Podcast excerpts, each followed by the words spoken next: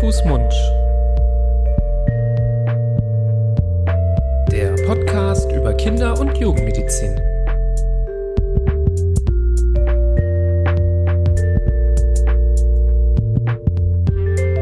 So, ihr Lieben, herzlich willkommen zu einer neuen Folge von Hand, Fuß, Mund. Hallo, lieber Florian. Hallo, Nibras. Schön, dass du da bist. Wie geht's? Ja, vielen Dank. Mir geht's gut. Die Zeiten ähm, wirken beruhigender und beruhigen sich und äh, die Corona-Pandemie, in der wir diese Folge noch immer aufnehmen, ähm, macht so ein bisschen den Eindruck, als würde sie sich entschärfen und mhm. somit das Leben etwas bereichernder werden wieder. Oder wie siehst du das? Ja, ich sehe das genauso wie du und ich freue mich auch, dass äh, so langsam eine Besserung in Sicht ist. Und ähm, auf dieser positiven Welle, äh, die da am Horizont erscheint, versuchen wir heute auch ein bisschen zu reiten und äh, für euch eine spannende, interessante und lehrreiche Folge auf die Beine zu stellen. Heute mit einem Thema, ja, das, äh, glaube ich, das meist gewünschte Thema war mhm. von Hörern und Hörerinnen da draußen. Wir kriegen ja immer wieder Nachrichten, ja, mit Themenbeispielen oder Wünschen, worüber wir sprechen sollen. Und ich muss sagen, ähm, das heutige Thema ist mit Abstand am meisten genannt worden, mit der Bitte darüber zu sprechen. Ähm, deswegen und auch aus anderen Gründen haben wir uns das vorgenommen, das zu machen. Ist uns auch irgendwie ähm, eine Herzensangelegenheit, da mal drüber zu sprechen. Ähm, es soll heute um vegetarische und vegane Ernährung bei Kindern gehen. Ein Thema, das ähm, zum einen sehr neu ist, ähm, zum anderen auch kontrovers besprochen wird. Und ja, dadurch, dass du äh, ja vegetarisch auch lebst und ich vegan, das haben wir ja hier schon mal auch hier und da mal angerissen und ähm, durchscheinen lassen. Ja, auch persönlich wichtiges Thema, auch eine Herzensangelegenheit und ähm, weil wir uns mit diesem Thema auch immer wieder auseinandersetzen, persönlich ähm, wollten wir da nicht lange fackeln, ähm, um das zu besprechen. Allerdings ist es auch ein Thema, ja, wo es ähm, gar nicht mal so viele Studien gibt. Ähm, aus der jüngsten Zeit, gerade in Deutschland, äh, hat man das Gefühl, geht so gerade erst langsam los mit den größeren Studien. Und es ist ein Thema, wo es extrem viele Vorurteile gibt. Ich glaube, äh, so wie bei keinem anderen Thema. Also ähm, ich kann mich noch erinnern äh, an Studium, wo wir äh, mit dem Thema das erste Mal konfrontiert worden sind. Da hieß es immer, nee, eigentlich das geht gar nicht. Ähm, so richtig erklären konnte es eigentlich keiner. Es wurde immer auf irgendwelche Nährstoffe verwiesen, die man vielleicht dann zu wenig einnimmt. Aber es war immer so ein direkter Stempel, der da drauf geknallt worden ist. Und da hat sich vieles getan in letzter Zeit, ist mein Eindruck. Hm. Ja, ich meine, jetzt ist dein Studium auch schon eine Weile her. Meinen Sie es noch länger her? Das, den Eindruck kann ich nur genauso teilen. Allerdings ist es auch, wenn man in die Literatur schaut, nach wie vor ein sehr kontroverses Thema. Also es ist nicht so, dass jetzt mittlerweile seit, sage ich mal, 2016 hier alle Studien belegen, äh, diese Ernährungsformen sind äh, ebenbürtig den der fleischvollen Kost. Ähm, das ist überhaupt nicht so. Ich habe heute auch äh, noch Studien gelesen von, ich glaube, die war von 2017 oder 2018, wo das sehr ähm, kritisch, ja, kritisch hinterfragt ist fast schon zu positiv. Also das war eine ähm, sehr negativ gefärbte Studie, die da durchaus auch zu dem Schluss gekommen ist, dass man, dass es da Probleme geben könnte mit diesen Diätformen oder mit diesen Ernährungsformen, wo man aber sagen muss, das entspricht jetzt nicht dem aktuellen Stand der Wissenschaft und, und nicht dem, dem, wie es mit diesen Ernährungsformen mittlerweile äh, aussieht bei der Handhabung. Das liegt sicher an der modernen Zeit. Es ist im Jahr 2021 sicher anders möglich, diverse Nährstoffe zu supplementieren im Vergleich zu den 90er Jahren oder so. Das Wissen ist auch ein anderes, das Allgemeinwissen ist ein anderes. Nicht zuletzt durch das Internet kann sich ja können sich viele Menschen hier Zugang verschaffen. Ähm, und, aber es ist nicht so einfach, wie es auf den ersten Blick scheint. In der Theorie nicht und in der Praxis erst recht nicht. Da werden wir sicher auch noch drauf zu sprechen kommen. Ähm, vielleicht fangen wir mal an mit den ersten äh, Punkten oder Definitionen. Ich meine, was jetzt vegan und vegetarisch ist, das wird so wahrscheinlich jedem geläufig sein. aber vegetarisch ist nicht gleich vegetarisch, wohingegen vegan vegan. Es gibt so Abstufungen, nee. Aber bei vegetarisch ist ja, man kann ja Vegetarier sein und doch äh, Fisch essen. Das ist eine eigene Sparte, auch wenn es Ja. wenn's dann kein wirklicher Vegetarier ist. Aber so gibt's ja so ein Genau. paar Untergruppen. Genau, ich glaube, das nennt man dann Pesketarier, wenn man Genau. Fisch isst. Ähm, dann gibt es äh, Vegetarier, die ähm, Eier essen, ähm, ausschließlich als tierisches Produkt. Manche, Genau. die zusätzlich Milch konsumieren. Ähm, da gibt es also, wie du richtig sagst, äh, diese Lacto-Vegetarier, Ovo-Lacto. Also da Mhm. gibt es verschiedene Abstufungen.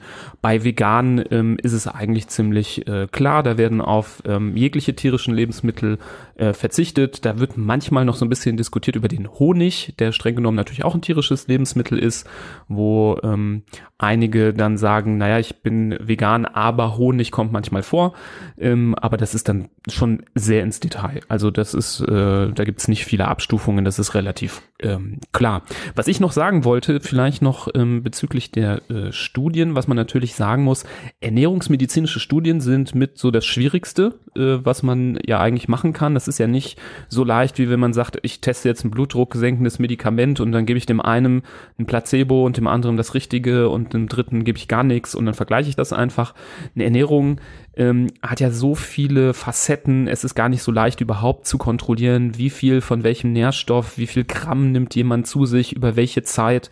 Das heißt, ähm, das ist schon anspruchsvoll, da ähm, Studien auf die äh, Beine zu stellen. Ähm, was man aber auch sagen muss, das Thema ist immer mehr ähm, ja zum äh, Mainstream geworden, ähm, auch aus meiner Sicht natürlich auch was Gutes. Und ähm, wenn man sich so die aktuellen Zahlen auch mal anguckt, ähm, jetzt auch nachdem wir das so ein bisschen definiert haben, Stand 2020, ähm, da äh, habe ich aus der Quelle von proveg.com, das ist so eine ähm, so eine Institution, die ähm, da so ein bisschen das Auge drauf hält, ähm, gibt es in Deutschland momentan 8 Millionen Vegetarier und 1,5 bis 2,5 Millionen Veganer. Also das sind schon mittlerweile ähm, circa 12 Prozent der Bevölkerung in Deutschland, Tendenz steigend. Also man sieht auch, wie, ähm, wenn man sich so Kurven anschaut, wie das zugenommen hat. Ähm, Gerade die Zahl der Veganer hat sich, glaube ich, in kürzester Zeit ähm, verdoppelt und das Interesse steigt immer weiter. Und deswegen finde ich es so wichtig, dass wir Ärzte und Ärztinnen, aber vor allem die Kinderärzte, sich mit dem Thema auseinandersetzen und eben nicht da einfach ähm, ja das Vorurteil schwingen, weil ähm, man muss es ehrlich sagen, wir Mediziner, wir lernen im Studium schon relativ wenig über Ernährung ehrlicherweise. Also da, ähm, das kann man auch hier offen zugeben. Ähm, viele ähm, Ärzte, würde ich sagen, kennen sich wirklich nicht super gut mit Ernährung aus. Ähm, das ist aber bei diesem Thema schon notwendig. Und weil das so ein zeitgenössisches Thema ist, ähm, für das es auch viele Gründe gibt, sei es ähm, die, die Verringerung von äh, Klimaschäden, seien es ethische Gründe gegenüber äh, der Verringerung von Tierleid oder auch Effekte auch positiv für die Gesundheit, ähm, ist das Thema hier so angekommen, dass man sich einfach als Mediziner nicht, nicht mehr leisten kann, sich da nicht auszukennen und da immer nur so die Hand vorzuhalten, zu sagen, nee, nee, da, das mache ich nicht, das ist äh, ungesund, sondern man muss sich damit konfrontieren und Familien, die so leben möchten, auch die Möglichkeit geben, betreut zu werden. Und das ist, finde ich, ähm, das gehört dazu, ähm, genauso wie man sich mit anderen Themen auseinandersetzt, die man vielleicht nicht ganz so begrüßt, aber dennoch muss man davon Bescheid wissen und ähm, Familien beraten können, adäquat, ähm, um da auch weiterzuhelfen. Ja, und ich finde, jetzt hast du schon zwei der allerwichtigsten Wörter heute fallen lassen, ähm, nämlich betreuen und beraten. Und das ist, glaube ich, bei dieser Ernährungsform, gerade wenn es um Kinder geht, das um und auf. Jetzt, ich bin zum Beispiel umgestiegen vor einigen Jahren von, äh, von einem Omnivoren auf ein, Ve- äh, darauf ein Vegetarier zu sein. Das ist als Erwachsener, wenn man jetzt irgendwie halbwegs alle Latten am Zaun hat, kann man das gut machen, ohne dass man jetzt äh, Dafür brauche ich jetzt nicht Ernährungswissenschaft studieren, sondern ich äh, weiß jetzt, äh, ich habe rausgefunden, warum ich kein Fleisch mehr esse und kein Fisch und seitdem tue ich das nicht und versuche aber für meinen Teil trotzdem, gerade was zum Beispiel das Eiweiß angeht, das adäquat aus pflanzlichen Quellen zu beziehen. Okay, das ist jetzt relativ überschaubar. Ähm, wenn es jetzt um die vegane Ernährungsform geht und gerade wenn es um diese Ernährungsform bei Kindern geht, dann kann man das nicht einfach so, ich kann jetzt nicht sagen, ich nehme jetzt meinem Kind alle, alle äh, tierischen äh, Nahrungsmittel weg und wir essen zu Hause so weiter, nur lassen wir halt Fleisch weg und Wurst und Butter und Käse und machen so weiter. Das ist, und das muss auch über dieser Folge heute groß drüber stehen, das ist keine adäquate Ernährungsform und wir werden heute auch nicht davon sprechen, dass das in Ordnung ist, weil das ist es nicht. Mhm. Wir, ich glaube, die eine der Quintessenzen heute wird sein, dass man äh, auf keinen Fall Nachteile hat durch diese Form der Ernährung, aber Voraussetzung und Maßgabe ist, dass das durchdacht und geplant und mit einigem Wissen ausgestattet und von einem Arzt begleitet und betreut durchgeführt wird. Und nicht einfach nur, okay, ich gehe jetzt nicht mehr zum Metzger und kaufe kein Steak mehr und der kleine Kali kann aber sonst alles essen. Mhm. Das, das ist gefährlich, da kommt es zu äh, Minderernährungen oder, oder Minderversorgungen. Und das wollen wir hier auf keinen Fall äh, bewerben. Genau, das ist ein guter Disclaimer direkt vom, vom Anfang an. Ähm, du hast vollkommen recht. Einfach so alles weglassen und dann ähm, unkontrolliert weitermachen. Das ist nicht möglich. Ähm, wir reden ja jetzt heute auch über die sogenannten ähm, kritischen Entwicklungsphasen, also sei es die Schwangerschaft oder ähm, die Säuglingszeit, ähm, die äh, Kleinkindzeit, äh, wo viel Wachstum, Entwicklung stattfindet. Ähm, das sind kritische Phasen, wo eine Ernährung eine große Rolle dafür spielt, ähm, wie es weitergeht. was mir nur wichtig ist, ist auch, dass man betont, dass auch eine Omnivore, also eine Ernährung, wo alles gegessen wird, natürlich auch mal seine Defizite haben kann. Also ich finde immer das beste Beispiel, uns werden ja häufig in der Klinik Kinder vorgestellt, zum Beispiel einen Eisenmangel haben. Die sind mitnichten alle vegetarisch oder vegan. Da sind ganz, ganz viele dabei, die eigentlich alles essen. Und ähm, darüber hinaus, Thema Vitamin D, haben wir auch schon eine Folge drüber gemacht. Da gibt es auch massive Defizite in der gesamten Bevölkerung, ob Kinder oder Erwachsene. Und gerade bei Kindern wissen wir ja auch, dass es ein sehr, sehr wichtiges Vitamin ist, was eine große Rolle spielt. Will ich nicht weiter ins Detail gehen, kann man sich die Folge zu anhören. Aber auch da ähm, gibt es Defizite, die entstehen können. Also man muss es auf beiden Seiten betrachten. Ähm, aber man muss damit Know-how rangehen. Was Absolut. ich aber wichtig finde, es wird ganz oft gesagt, ja, man muss sich, äh, die Eltern müssen sich da jetzt richtig reinfuchsen, ganz viel mit auseinandersetzen, die müssen das alles nachlesen ähm, und sonst sollen die davon die Finger lassen. Ich finde es ein bisschen unfair, das so zu machen, weil bei allen anderen medizinischen Themen würde ich das ja auch nicht sagen. Ich gehe jetzt auch nicht hin bei einer komplexen Krankheit und sage, ja, Sie müssen jetzt ähm, komplett ein Medizinbuch zulesen. Ich finde, es ist auch unsere Aufgabe als Mediziner und Medizinerinnen, den Eltern da auch einen Teil mit abzunehmen. Das, was ich auch mit beraten und betreuen gemeint habe.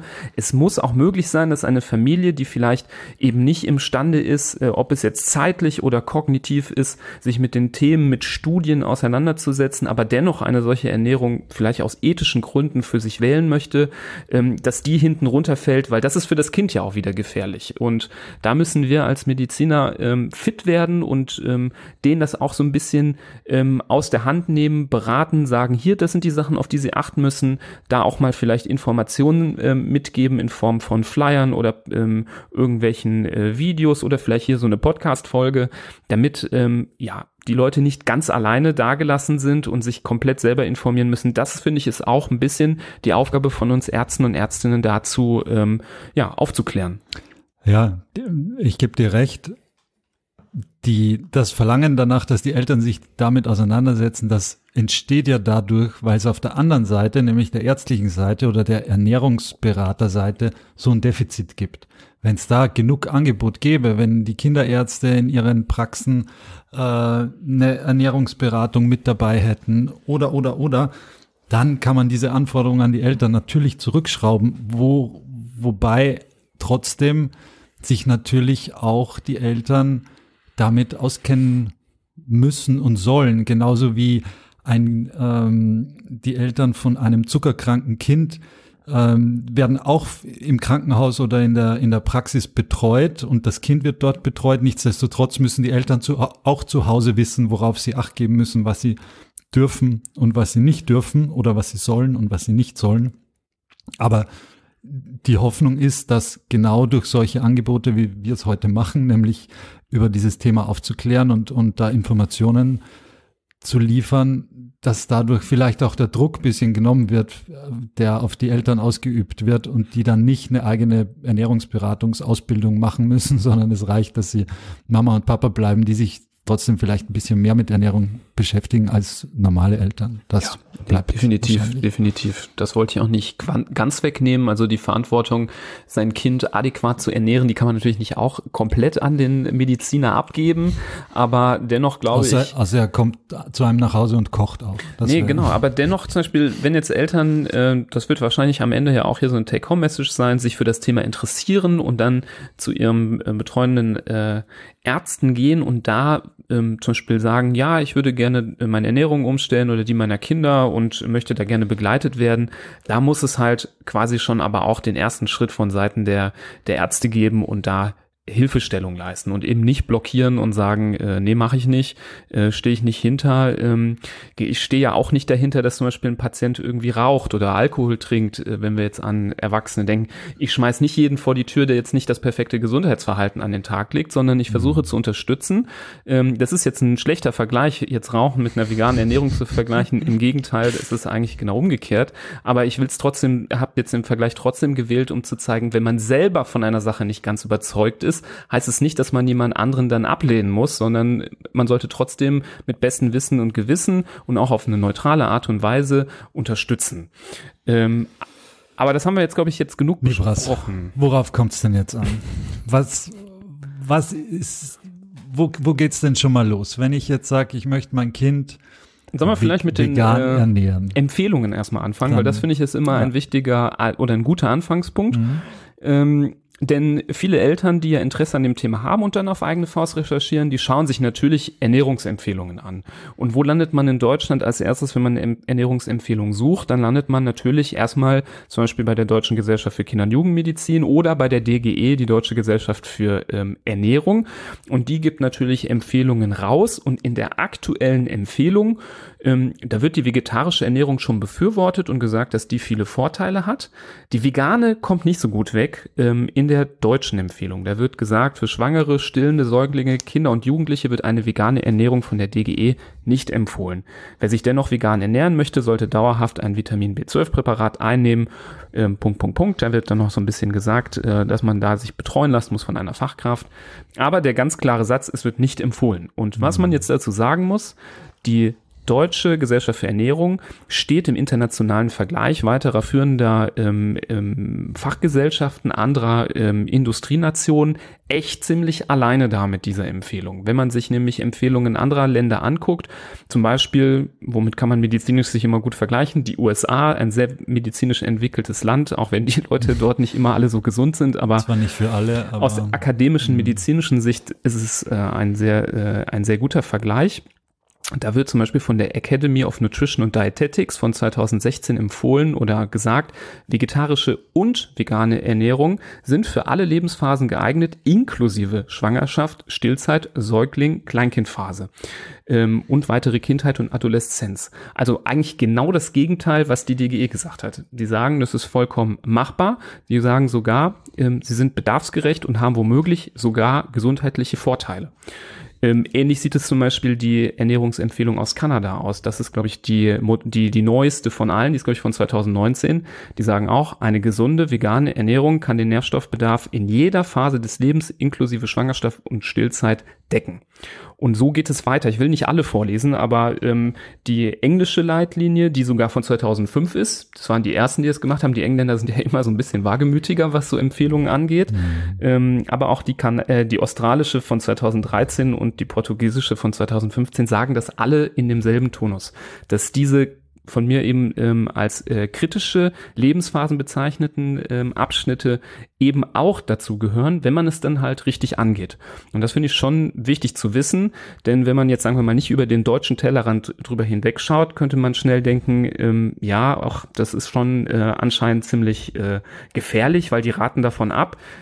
Viele andere Länder sehen das anders und wahrscheinlich ich meine, ich kann das mich noch erinnern aus meiner Zeit, wo ich mal äh, ein Praktikum in Australien in der Klinik gemacht habe. Da war das auch mit der Ernährungsberatung noch mal ein bisschen ausgeprägter. Da wurde jeder Patient quasi in der Klinik ähm, ausgiebig äh, zur Ernährung beraten. Da gab es ganz viele Diätassistenten, Assistentinnen, gibt es in Deutschland auch, aber die kommen, sagen wir mal, nicht von alleine auf dich zu und äh, reden mit dir, sondern da musst du irgendwie jemanden kommen lassen und ähm, das war dort viel, viel ausgeprägter in diesen klinischen Alltag mit inbegriffen. Ähm, da wundert es einen nicht, dass die vielleicht einen Schritt weiter sind und was man auch sagen muss, ähm, das ist jetzt kein jetzt nicht negativ gemeint, aber deutsche Fachgesellschaften sind ja schon eher von der vorsichtigen Sorte, bisschen konservativer. Wir haben es ja schon mal besprochen, glaube ich, hier auch. Ähm, die STIKO zum Beispiel ist auch zurückhaltend, was Impfung äh, angeht, wann sie die empfiehlt. Wir haben äh, meine ich auch schon mal die Meningokokken B-Impfung äh, äh, angesprochen, die mhm. von der STIKO schon seit langem nicht in den Impfkalender mit aufgenommen wurde, obwohl drei Viertel Europas das schon längst impft und 90 Prozent der Kinderärzte in Deutschland auch das zeigt, deutsche äh, Fachgesellschaften sind schon ein bisschen zurückhaltend und ich kann mir vorstellen, dass aufgrund von Studien, vielleicht die ich auch nachher erwähnen werde, ähm, ähm, da vielleicht bei, von der DGE auch mal zukünftig nochmal ein anderer Ton kommen wird. Aber das kann noch ein bisschen dauern. Ich bin aber da sehr optimistisch, dass das nicht für immer da so stehen bleibt, wie das jetzt da drin steht. Hm. Naja, der Vergleich international, der, das hatten wir vor einigen Monaten schon mal besprochen, also wir zwei privat ähm, hast du mir das gezeigt, wie da die äh, Empfehlungen der anderen Länder sind. Das ist schon, ja, nicht haarsträubend, aber ist schon verblüffend, dass es da zu solchen Unterschieden kommt. Ich, wahrscheinlich hängt's auch davon ab oder damit zusammen, was wir anfangs auch jetzt schon ein paar Mal angesprochen haben und wo, worüber es heute immer wieder gehen wird, diese Eigenverantwortlichkeit der, der Menschen, die das schon mit Bedacht machen müssen und gerade für ihre Kinder. Ich meine, es beginnt in der Schwangerschaft. Ähm, eine Mutter muss dafür sorgen, dass ihr Nährstoffhaushalt ausgewogen ist, damit sie äh, es gewährleistet, dass das Kind gut versorgt wird. Mhm. Das ist, da geht's schon los. Wenn ich da jetzt äh, jemand habe, der sich darum nicht kümmert und sich irgendwas reinpfeift und genau das, was er eigentlich braucht, nicht. Das soll jetzt nicht despektierlich den Schwangeren gegenüber klingen. Die haben Selbstbestimmungsrecht und alles Mögliche. Das möchte ich ihnen nicht absprechen. Und auch mal vielleicht Heißhunger. ja, der schadet ja nicht. Ah, naja. Ähm, aber auch da oder gerade da kommt es natürlich auch schon zu ähm, Mangelversorgung und niedrigen Nährstoffspiegeln wie Vitamin B12 zum Beispiel, das heute sicher auch ein ähm, größeres Thema ist oder ein wichtiger Punkt ist, wo es einfach für das Kind schlecht ist und vielleicht sogar irreparabel schlecht ist, wenn das äh, zu wenig davon abbekommt. Und mhm. wenn ich das dem der Person in, und hier der Schwangeren nicht zutraue und nicht zumute, dass sie dafür Sorge trägt, dass sie sich und ihr Ungeborenes adäquat versorgt, dann bliebe mir nur zu sagen, okay, nee, Schwangeren, ihr macht das besser mhm. nicht, weil ich traue euch ja nicht zu. Mhm. Wenn ich sie ihnen aber zutraue, dann könnte ich ihnen ja an die Hand geben, mhm. pass auf, so und so müsst ihr das machen. Und wenn ihr es machen wollt, dann funktioniert das auch. Ja, genau. Super, dass du Schwangerschaft ansprichst. Das wäre nämlich auch, ähm, als du eben von einem Einstieg gesprochen hast, auch mein Einstieg gewesen, weil das ist eben ja schon ähm, in Bezug auf das Kind die erste kritische Lebensphase, wo eine Ernährung sehr wichtig ist, weil das Kind ja im Mutterbauch heranwächst und ja, die die, die Substrate, diese Bestandteile der Ernährung auf mütterlicher Seite ja braucht, um gesund wachsen zu können. Ähm, und du sagst es genau richtig, da muss man direkt relativ äh, gut aufpassen. Ähm, vielleicht sogar, ähm, und äh, da schließen wir uns ja auch anderen Empfehlungen an, ähm, schon wenn man plant, schwanger zu werden. Also dass man durchaus, wenn man eine mhm. Ernährung hat, ähm, eine vegane Ernährung zum Beispiel und plant, schwanger, schwanger zu werden, ist es aus meiner Sicht völlig legitim, einmal, ähm, wenn man sich nicht sicher ist, ob man es bisher alles gut gemacht hat, eine Blutabnahme zu machen, zu gucken, wie ist der Status, habe ich einen Vitamin B12-Mangel, gibt es auf einer anderen Stelle irgendwie ein Defizit und dann direkt daran zu arbeiten. Also das ist, finde ich, äh, etwas, was Ärzte und Ärztinnen anbieten müssen. Ich finde aber, dass gerade Schwangere sich eigentlich äh, ja relativ leicht in eine ähm, ausreichend gut versorgte vegane Ernährung äh, führen lassen können. Denn Schwangere sind es ja schon gewohnt, ähm, zu substituieren und ähm, Supplemente einzunehmen in der Schwangerschaft. Denn die Empfehlung, dass zum Beispiel Schwangere Folsäure einnehmen sollen, schon vier Wochen vor der Konzeption bis zum Ende des ersten Trimesters oder zum Beispiel Jod jeden Tag, die gab es ja schon auch bevor man viel über vegane Ernährung gesprochen hat. Mhm. Da kann man natürlich jetzt, wenn man spitzfindig ist, auch sagen, naja, wieso hat man denn nicht gesagt Folsäure? Es gibt gewisse Lebensmittel, da ist Folsäure äh, vermehrt drin, irgendwelche grünen Blattgemüse. Ähm, schwangere Frauen müssen jetzt sehr viel Grünkohl essen oder müssen sehr viel äh, Rucola essen oder Rosenkohl. Ähm, wieso hätte man das nicht so gemacht? Man hat sich dann auch darauf geeinigt, am sichersten ist man, wenn man was substituiert. Ähm, Folsäure ganz wichtig für die, für die ähm, Entwicklung auch des Gehirns des Kindes. Und bei Jod ist es auch so. Da hat man sich dann auch entschieden, bevor man da irgendwas riskiert, macht man es so. Es gibt auch noch so ein paar andere kritische Nährstoffe, die so ein bisschen ähm, je nach Situation substituiert werden. Bei allen Schwangeren, unabhängig von der Ernährung. Zum Beispiel Omega-3-Fettsäuren würde man jeder Schwangeren ja auch empfehlen, die ähm, kein Fisch isst. Wenn sie, gibt ja auch Menschen, die keinen Fisch mögen, auch wenn sie sonst alles essen. Ähm, dann sollte man auch äh, langkettige Omega-3-Fettsäuren der Schwangerschaft ähm, substituieren. Und die ein oder andere ähm, schwangere Frau hat ja auch ein Problem mit ähm, zu niedrigen Eisenwerten zum Beispiel. Da würde man auch Eisen substituieren. Also da fallen mir jetzt schon vier ähm, Substitutionen ein, die durchaus alle Schwangere äh, betreffen können, egal welche Ernährung sie haben. Da kommen so aus meiner Sicht erstmal gar nicht mehr so viele dazu. Ähm, schaut man sich jetzt die Infos der DGE oder es gibt auch so eine ähm, so eine Seite im Internet, die heißt Gesund ins Leben. Die wird ähm, auch, glaube ich, von vielen äh, Müttern immer wieder aufgesucht. Ähm, da wird dann gesagt, naja, wenn es vegan ist, da muss man auch auf Vitamin D achten, da muss man auch auf Vitamin B2 achten ähm, und auf Vitamin B12.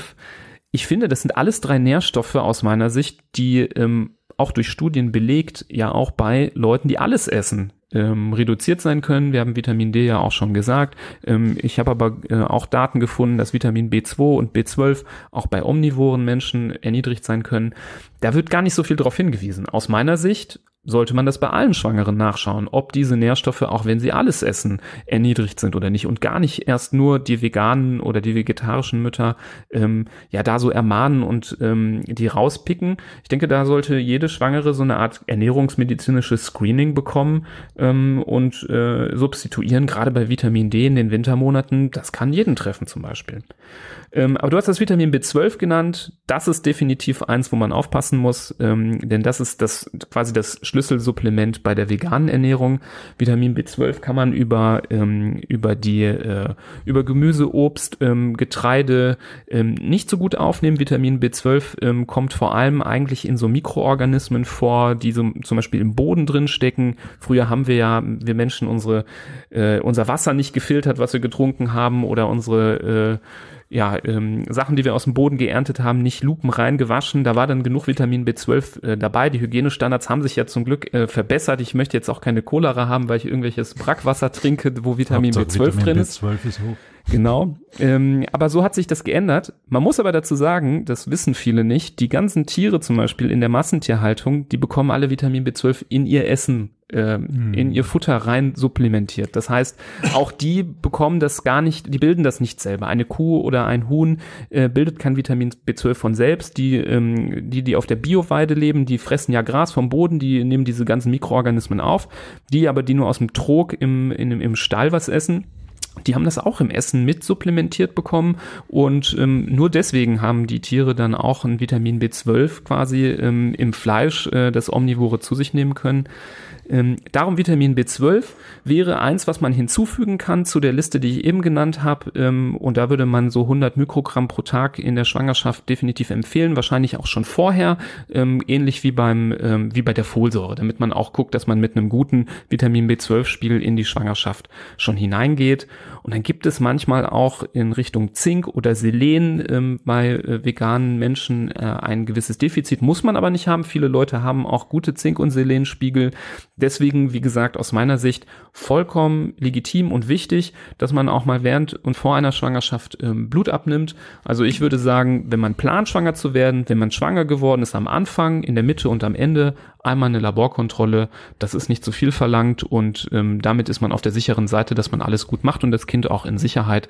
Aber wie gesagt, aus meiner Sicht zu den sowieso schon empfohlenen Sachen kommt da gar nicht mehr so viel hinzu. Hm.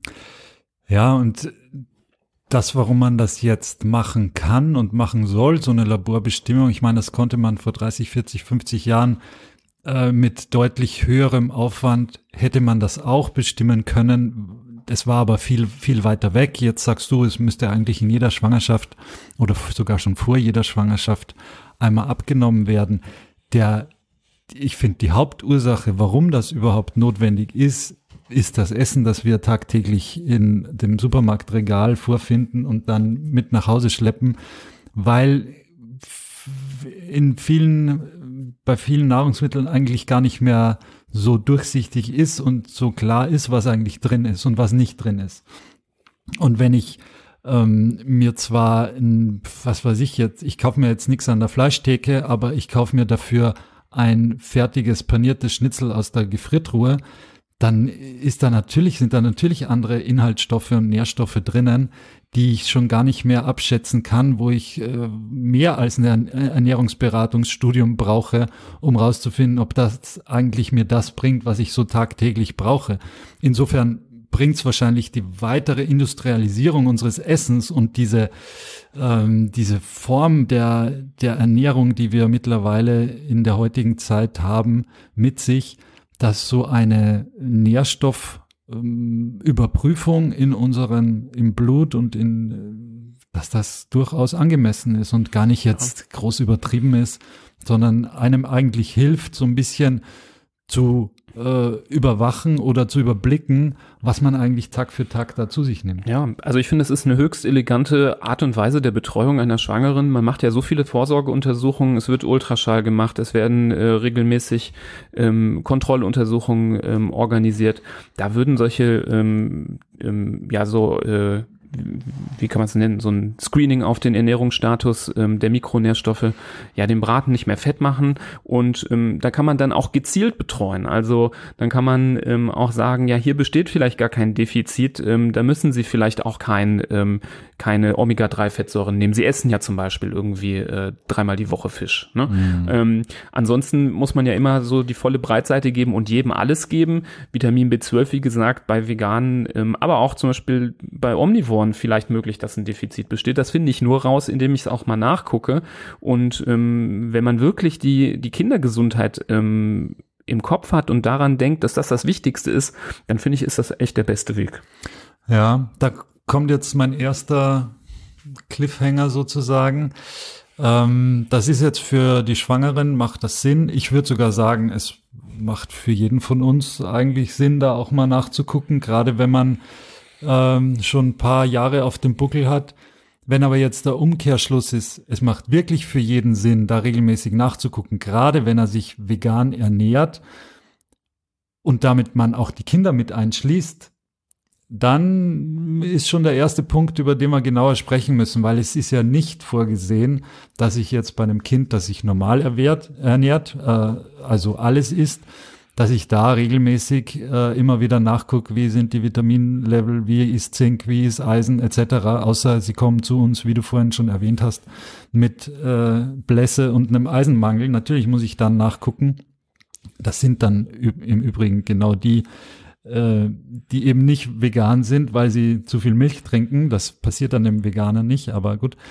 Ähm, aber wenn ich dem Kind jetzt sozusagen die Ernährung auferlege, ich sage jetzt auferlege, das klingt bisschen netter als aufzwinge, ähm, und aber damit notwendig mache, dass der oder die viermal im Jahr oder von mir aus zweimal im Jahr eine Blutentnahme bekommt, ob eh alles in Ordnung ist, dann ja, müssen wir darüber reden. Mhm. Ja, ich wollte das eher, glaube ich, ein bisschen später besprechen. Zum Beispiel, wenn man jetzt äh, gleich nochmal durchgeht, worauf man bei äh, Kindern, ähm, die dann schon zur Welt gekommen sind, achten soll. Aber wir können es auch jetzt machen. Ähm, also ich denke, dass zum Beispiel ähm, da schon man drüber diskutieren kann. Ich äh, finde, wir fischen extrem viele Kinder raus, bei dem wir zum Beispiel, wir arbeiten ja in der Klinik, da wird aus vielen anderen Gründen Blut abgenommen. Da macht man mal zum Beispiel mal schnell ein Vitamin D noch mit dabei, weil man hat ja sowieso gerade Blut abgenommen. Bei wie vielen wir dann echt einen eklatanten Vitamin D-Mangel finden, ähm, der echt absolut behandlungsbedürftig ist, ähm, das äh, ist, finde ich, immer ein ganz gutes Beispiel ja, dass es vielleicht nicht perfekt ist, wie wir das machen. Ähm, ich will natürlich nicht, dass jedes Kind andauernd irgendwie gestochen wird, ähm, aber da muss es vielleicht in Zukunft, wenn sich labortechnisch vieles noch entwickelt und besser wird, ja, vielleicht Screening-Maßnahmen entwickeln. Wer weiß, vielleicht geht's dann doch irgendwann auch in die U-Untersuchungen mit rein, wenn die, also ich meine, die Ernährungsforschung ist was ganz junges Feld. Mhm. Also früher haben alle äh, ähm, immer darüber geforscht, äh, was sind irgendwie diese ganzen Krankheiten, mit denen wir zu tun haben. Jetzt ist vieles schon schon äh, gut untersucht und man kennt vieles. Jetzt wird äh, viel zum Beispiel auch in Prävention und Ernährung geforscht. Wer weiß, wenn wir in Zukunft da Erkenntnisse haben, könnte ich mir vorstellen, dass ähm, zu den U-Untersuchungen auch hier und da nochmal Nährstoff, ähm, Nährstofftestung mhm. mit reinkommt. Das kann ich natürlich jetzt nicht beurteilen, da fehlen mir auch die Kenntnisse, was so die ganze komplette Allgemeinbevölkerung angeht.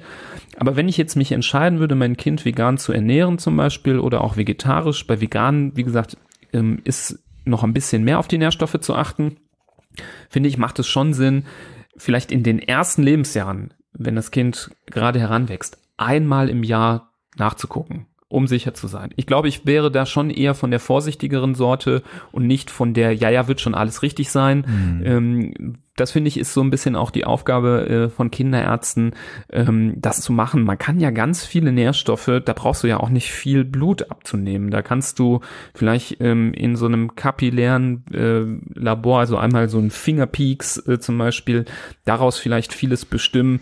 Ähm, aber dennoch glaube ich, damit man wirklich auf der sicheren Seite ist, ich würde das mit meinem Kind definitiv so machen ähm, und ähm, kann das nur empfehlen. Das ist natürlich jedem selber überlassen wie man sich da entscheidet. Aber ähm, gerade am Anfang, wenn man ähm, ja das noch kennenlernen muss, dieses Thema, wenn es jetzt das fünfte Kind ist und die vier davor war alles immer tipptopp und man ist ein Profi auf dem Gebiet, da muss es auch nicht mehr sein.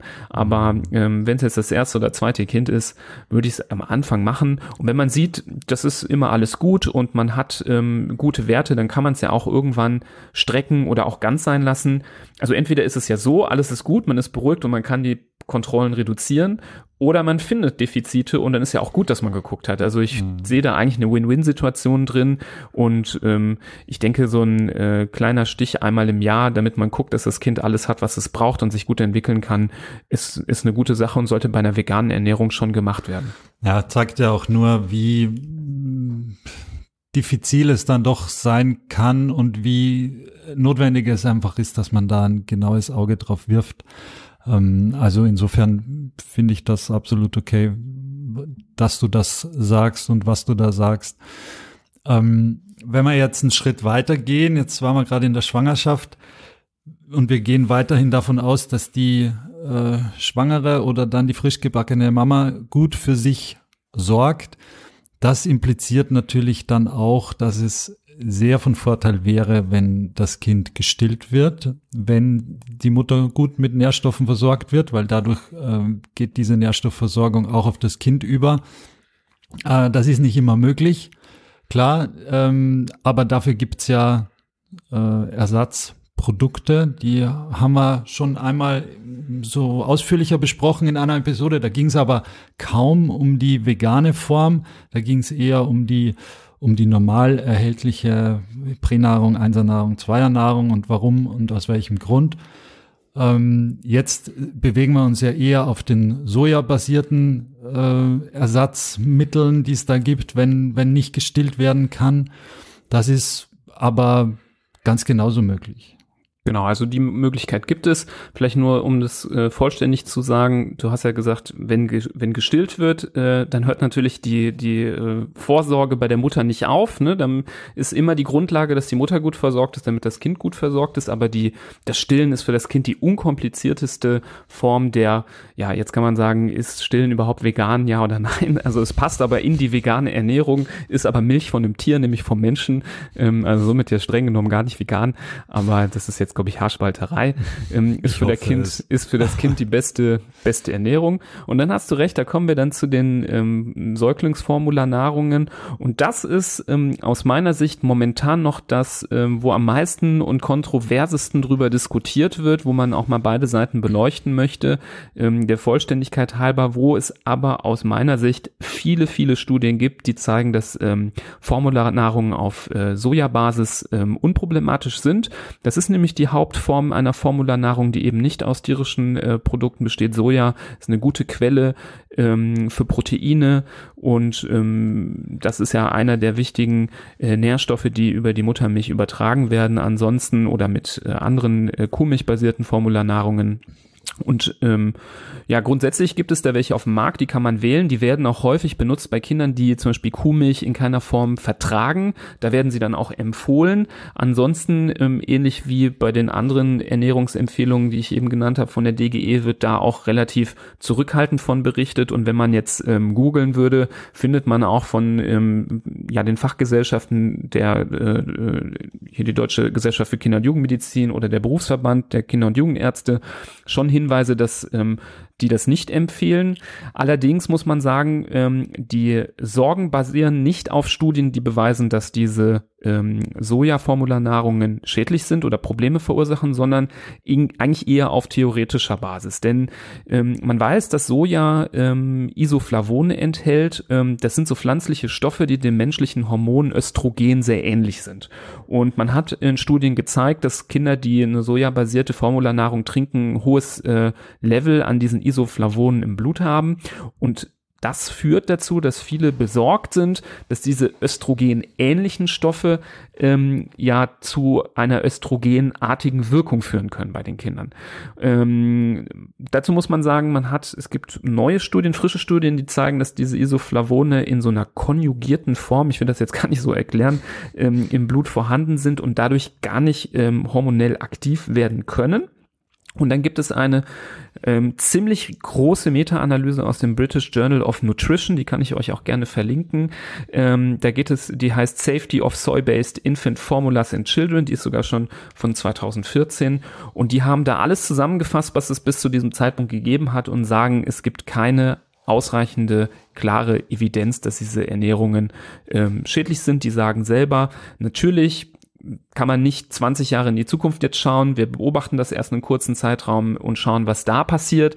Aber ähm, sie sagen, von deren Seite aus sind diese Ernährungen sicher für die Kinder und ähm, auch jüngere Studi Studien jetzt auch von 2018, ähm, die ich auch gerne in die Shownotes packe, ähm, die blasen ins gleiche Horn und die sagen auch, ähm, da gibt es keine Nachteile für die Kinder, sie können angewendet werden. Es gibt, wie gesagt, ja auch viele Kinder, die damit ernährt werden müssen, weil sie Kuhmilch nicht vertragen.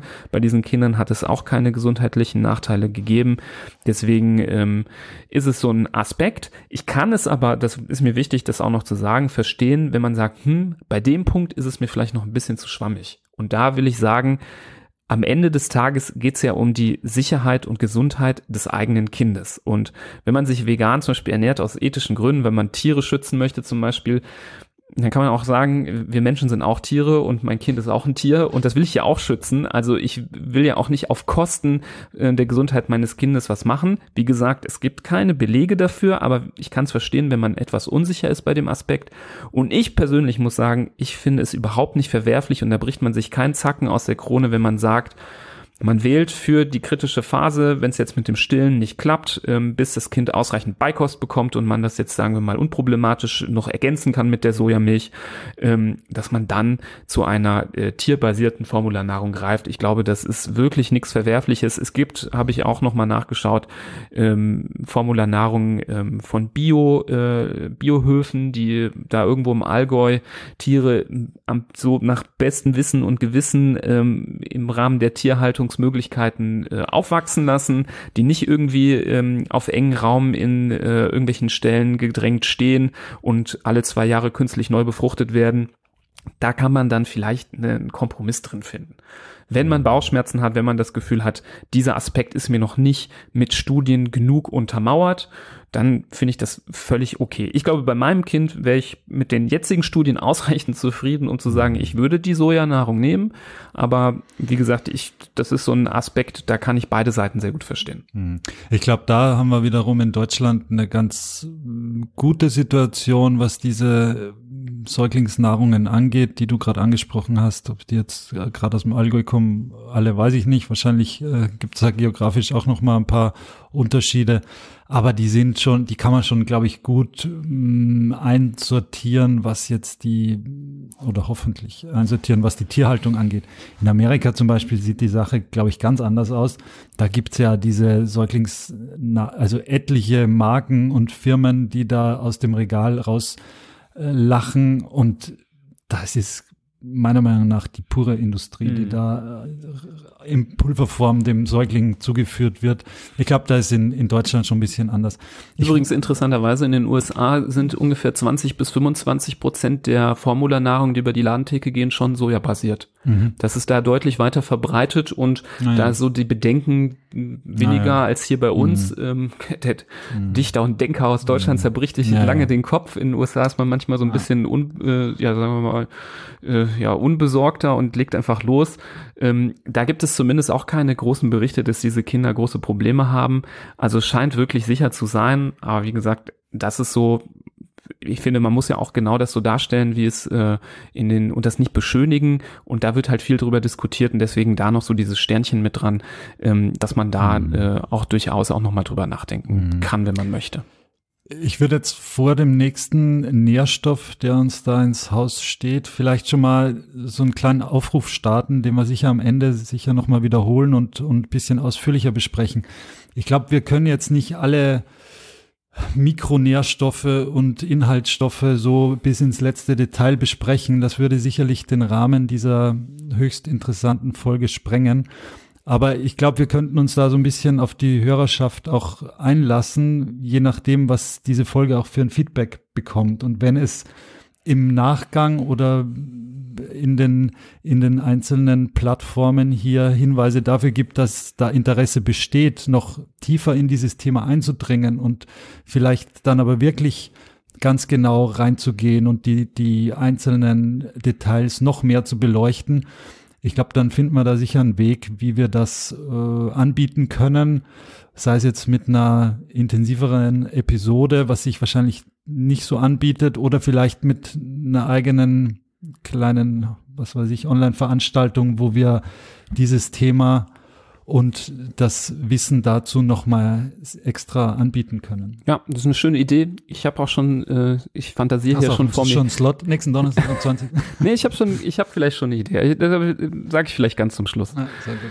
Okay. Ähm, Vielleicht kommen wir jetzt noch mal drauf äh, zu sprechen. Ähm, die, wir haben ja gerade schon gesagt, es gibt äh, Nährstoffe, die die Schwangere substituieren muss, wenn sie stillt. Zum Beispiel, wenn das äh, Kind die Formularnahrung enthält, äh, erhält, dann muss man dann natürlich darauf äh, achten, wenn es jetzt zum Beispiel die Sojanahrung ist, dass man mit dem Vitamin B12 jetzt nicht aufhört, sondern dann braucht ja das Kind das Vitamin B12 weiter ähm, statt der Mutter. Ähm, das ist also zum Beispiel ein Aspekt, der wichtig ist. Aber auch hier ähm, es wird ja häufig von Gegnern dieser Ernährungsform äh, kritisiert, ja, da muss man dann, das ist so unnatürlich, da muss man so viel supplementieren. Supplementation ist schon völlig normal bei den Kindern. Wir, die kommen zur Welt, die kriegen erstmal Vitamin K bei der U1, bei der U2, bei der U3. Ähm, wir setzen da ab der zweiten Lebenswoche das Vitamin D an, was ein ganzes Jahr bis zum zweiten erlebten Frühling mindestens gegeben werden sollte. Vielleicht sogar länger können wir auch noch drüber diskutieren. Ähm, das reicht wahrscheinlich wie es bisher von der DGKJ empfohlen wird, äh, auch nicht vollständig aus. Ähm, dann haben wir in der Folge über Zahngesundheit auch gehört, dass Fluorid ähm, äh, mit in äh, den Körper muss ähm, zugefügt werden muss, weil das für das Kind auch Vorteile hat. Also wir sind es eigentlich schon sehr gewohnt, den Kindern Supplemente beizuführen und ähm, da ist die vegane Ernährung zum Beispiel für Kinder ja noch gar, gar nicht mehr so weit von entfernt. Vor allem, wenn es dann in Richtung äh, Beikosteinführung geht. Ähm, da haben wir ja auch schon in unserer Folge über ähm, die Ernährung im ersten Lebensjahr viel drüber gesprochen. Ähm, das sind so Aspekte, ähm, da kann man auch auf ein paar Sachen achten. Die Beikost wird ja eingeführt, weil irgendwann die Muttermilchnahrung nicht mehr ganz reicht, vor allem um den Eisenbedarf zu decken. Und ähm, deswegen kommt nach dem ganz äh, ja, traditionellen deutschen äh, Beikost-Fahrplan, ähm, über den wir auch vielleicht kurz reden können, gleich äh, relativ rasch der Kartoffel-Gemüse-Fleischbrei. Da schaust du her, da sitzt du her und isst der, ja. Warte, was war das für eine Sprache? Genau. Ähm, ja, also ich muss sagen, der Beikost-Fahrplan der Deutsche, wie das auch schon klingt, das ist aus meiner Sicht also jetzt kriege ich vielleicht ein bisschen Gegenwind, aber ein unglaublich rigide und langweilig gestalteter Fahrplan, irgendwie keine Gewürze dran, einfach irgendwie gedämpftes Gemüse matschen und dann irgendwie zuführen. Ich muss sagen, ich, da muss man sich ja irgendwie nicht wundern, dass Kinder in den ersten Jahren ganz viele Sachen erstmal nicht mögen. Weil wenn du erstmal auf diesem neutralen Kram so groß wirst, ähm, also das ist ja ganz, äh, ganz komisch. Man fragt sich ja, wie zum Beispiel können Leute in Indien diese ganzen Gewürze äh, irgendwie vertragen. Ja, das liegt daran, dass in Indien, glaube ich, von klein auf mhm. da auch ähm, natürlich milde, keine irgendwie super scharfen mhm. Chilis oder irgendwelchen krassen Pfeffer, aber so langsam so leichte, milde Gewürze mit reinkommen, das Essen schmackhaft machen. Und ich persönlich glaube auch, dass man da, das ist jetzt so ein bisschen off-topic, aber dass man da ähm, sehr, sehr gute Impulse in der Geschmacksentwicklung der Kinder setzen kann, wenn man sich eben nicht so super rigide an diesen Fahrplan hält, sondern da so ein bisschen Variation mit reinbringt. Und Variation ist auch notwendig, damit man es auch hinkriegt, ein Kind vegan zum Beispiel zu ernähren und vegetarisch, ähm, dass zum Beispiel kein Fleisch im Gemüse und Kartoffelbrei mit drin haben soll, sondern was anderes. Wie kriegt man jetzt Eisen da rein? Darum geht es. ist ja einer der kritischen Nährstoffe in dieser Phase, der hinzugefügt werden muss. Ich finde es ein bisschen unglücklich, dass zum Beispiel die äh, Deutsche Gesellschaft für Kinder- und Jugendmedizin empfiehlt, ähm, Haferflocken stattdessen zu nehmen, weil Haferflocken haben gar nicht mal so viel Eisen. Also es ist irgendwie so ein bisschen vorprogrammiertes Problem. Es gibt eine deutlich bessere Quelle aus dem äh, pflanzlichen Bereich für, ähm, für Eisen. Das sind Hülsenfrüchte. Mhm. Also Kichererbsen, äh, Linsen, ähm, die haben äh, eine wunderbare Eisenquelle, die haben eine sehr, sehr gute Proteinquelle, ähm, sind sehr nahrhaft und ähm, werden interessanterweise in ganz, ganz vielen anderen Ländern ganz normal eingesetzt. Also in den Anfangsbreien in Indien ist ganz oft Dahl drin, also Linsen, ähm, ähm, Pseudogetreide wie Quinoa sind in Südamerika ganz schnell in den Kinderbreien mit drin, auch eine gute Eisenquelle. Ähm, in Deutschland wird da ähm, die Haferflocke empfohlen. Ich finde es nicht so gut. Bei Linsen und Kichererbsen muss man halt auf ein paar Sachen achten, die ich äh, ähm, gerne erwähne. Die sind natürlich sehr ballaststoffreich. Und wenn man Ballaststoffe einem Kind, was einen mini kleinen Magen hat, ähm, in großen Mengen hinzuführt, dann ist das Kind natürlich schnell satt und vielleicht kriegt es dann nicht so viel runter. Aber es gibt ein paar Tricks, wie man diese Ballaststoffe ähm, los wird. Der erste Trick ist zum Beispiel, geschälte Linsen und Kichererbsen zu kaufen. Man weiß ja, wenn man da so eine frische Kichererbse hat, da ist so eine kleine Schale drum, da sind die Ballaststoffe nämlich vor allem drin. Ähm, man sollte die äh, geschält kaufen. Ähm, und was noch ähm, wichtig ist, das hat jetzt mit den Ballaststoffen nichts zu tun, ist aber für den Eisen sehr wichtig, ähm, für das Eisen sehr wichtig, diese Hülsenfrüchte, die enthalten sogenannte äh, Phytate, Phytinsäuren. Und diese Phytinsäuren, die führen dazu, dass das Eisen etwas schlechter resorbiert wird. Deswegen hat man früher mal gesagt, na, Fleisch ist viel besser, weil Fleisch wird besser aufgenommen in den Körper. Ähm, man kann das aber hinkriegen, dass diese Phytinsäuren reduziert werden, nämlich indem man die Hülsenfrüchte gut einweicht, ähm, also am mhm. besten über Nacht ähm, quellen lässt und dann auch ähm, zum Beispiel, wenn man so richtig Profi sein möchte, die auch ein bisschen keimen lässt. Aber das ist dann vielleicht Next Level, das muss nicht jeder äh, leisten. Ähm, wenn man da aber Bock drauf hat, durch das Keimen und auch durch das Quellenlassen wird so ein Enzym ähm, freigesetzt und aktiviert die Phytase, die spaltet dieses äh, diese Phytinsäure und führt dazu, dass das Eisen wieder besser aufgenommen wird. Und ein Trick, den viele Leute kennen, die schon mal Eisentabletten oder so nehmen sollten, ähm, ist, dass man Vitamin C ähm, hinzuführen sollte. Vitamin C verbessert die Aufnahme von Eisen in den Körper. Das heißt, wenn man so einen Brei macht mit Gemüse, dann kann man zum Beispiel ein kleines Stück Paprika mit reinmachen. Paprika ist sehr äh, Vitamin C reich. Ähm, wenn es geschmacklich passt, kann aber auch irgendwas äh, Zitrusmäßiges ähm, da ähm, auch weiterhelfen. Und auf diese Weise kann man durch ähm, Hülsenfrüchte wirklich gut in so einem Brei, und das kann man sich vorstellen, so ein Brei auf, auf Linsenbasis, der funktioniert ja genauso gut, ähm, die Nährstoffe genauso gut abdecken. Ja, absolut. Also die, ich würde das ein bisschen strenger noch ausdrücken mit dem Vitamin C. Das muss einfach dabei sein, wenn du ähm, etwas gibst, wo Eisen drin ist und das sollte oft der Fall sein bei der, bei der Kindernahrung, dann auf jeden Fall gucken, dass da Vitamin C dabei ist und wie du gesagt hast, Paprika mhm. oder eine Orange oder, oder was auch immer. Und äh, den wichtigsten Hack der Hülsenfrüchte hast du auch gesagt, nämlich das ohne die Schale. Das, da freuen sich die Kinder eh mhm. nicht drüber, wenn die, wenn da die Schale noch mit dabei ist. Und äh, noch ein Trick, den ich gehört habe, ist, dass man es ähm, auch mal durch ein Sieb passieren kann, mhm, dass da ja. noch ein bisschen Ballaststoffe hängen ja, bleiben. Man muss sie quasi zermatschen und äh, durch ein Sieb durchdrücken, dann bleibt mhm. die Schale hängen und dann mhm. hat man nur das. Ja. Und wo man auch aufpassen muss, natürlich nicht nur, dass man was gibt, wodurch die Eisenaufnahme gefördert wird, sondern auch, dass man nicht gleichzeitig was gibt, was die Eisenaufnahme oder Resorption behindert.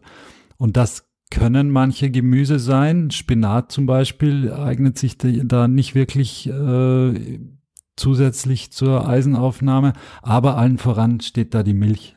Ganz klar, also die Kuhmilch. Ähm, das ist auch der Hauptgrund, warum die Kinder zu uns kommen mit ihren Eisenmangel, Anämien, weil zu viel Milch getrunken wird, weil zu wenig Eisen zu sich genommen wird. Und das ist eine Kombination, die uns wirklich da manchmal ganz verblüfft äh, in der Klinik stehen lässt, wie niedrig dieser, dieses Eisen sein kann bei den kleinen Kindern, manchmal bei den zwei, dreijährigen, manchmal auch bei den zehn, zwölfjährigen. Mhm. Also das ist gar nicht so altersspezifisch.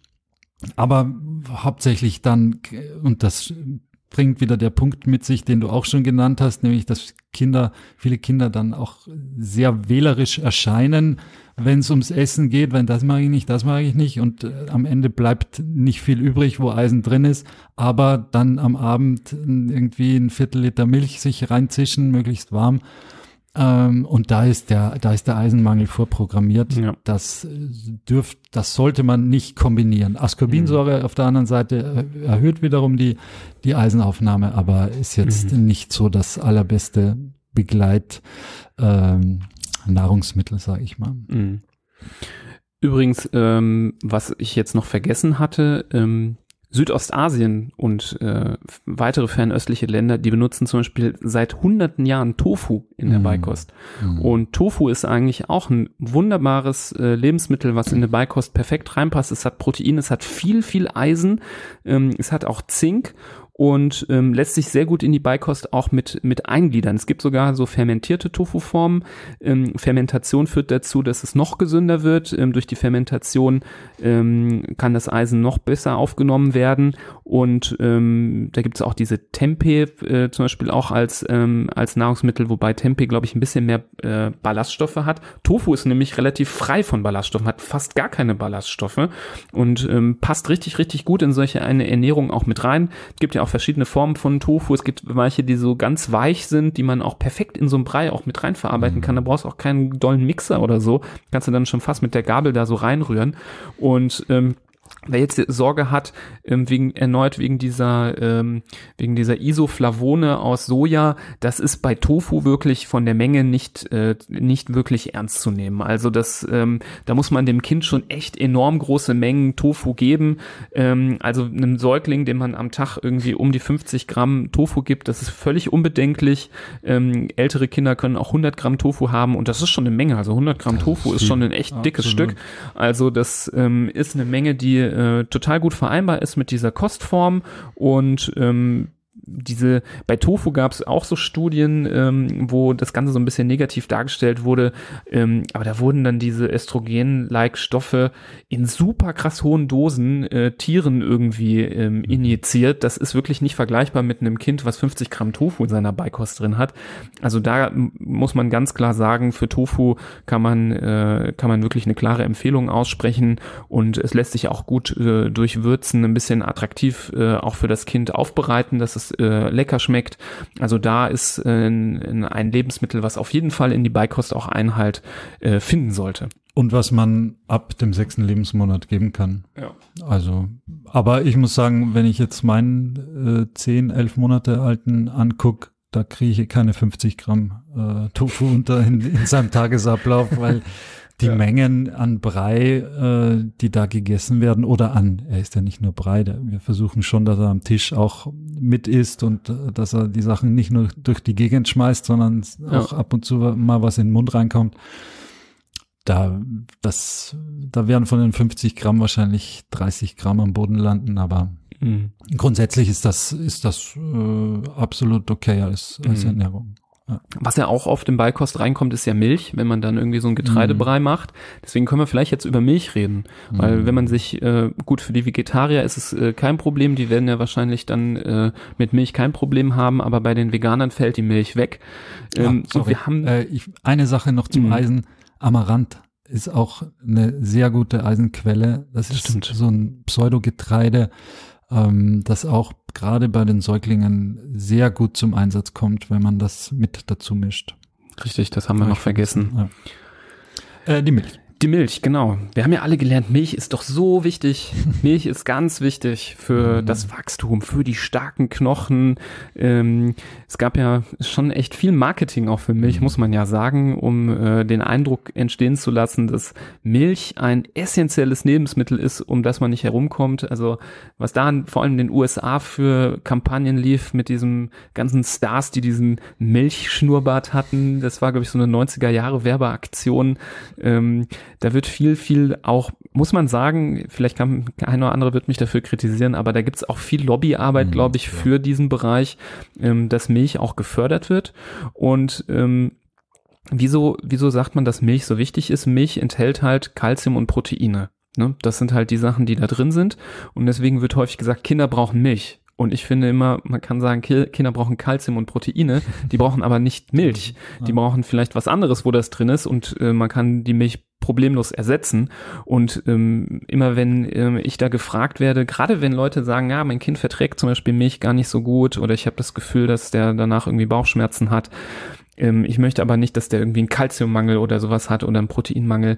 Was sich für Beikost unglaublich gut eignet, sind diese Milchersatzprodukte.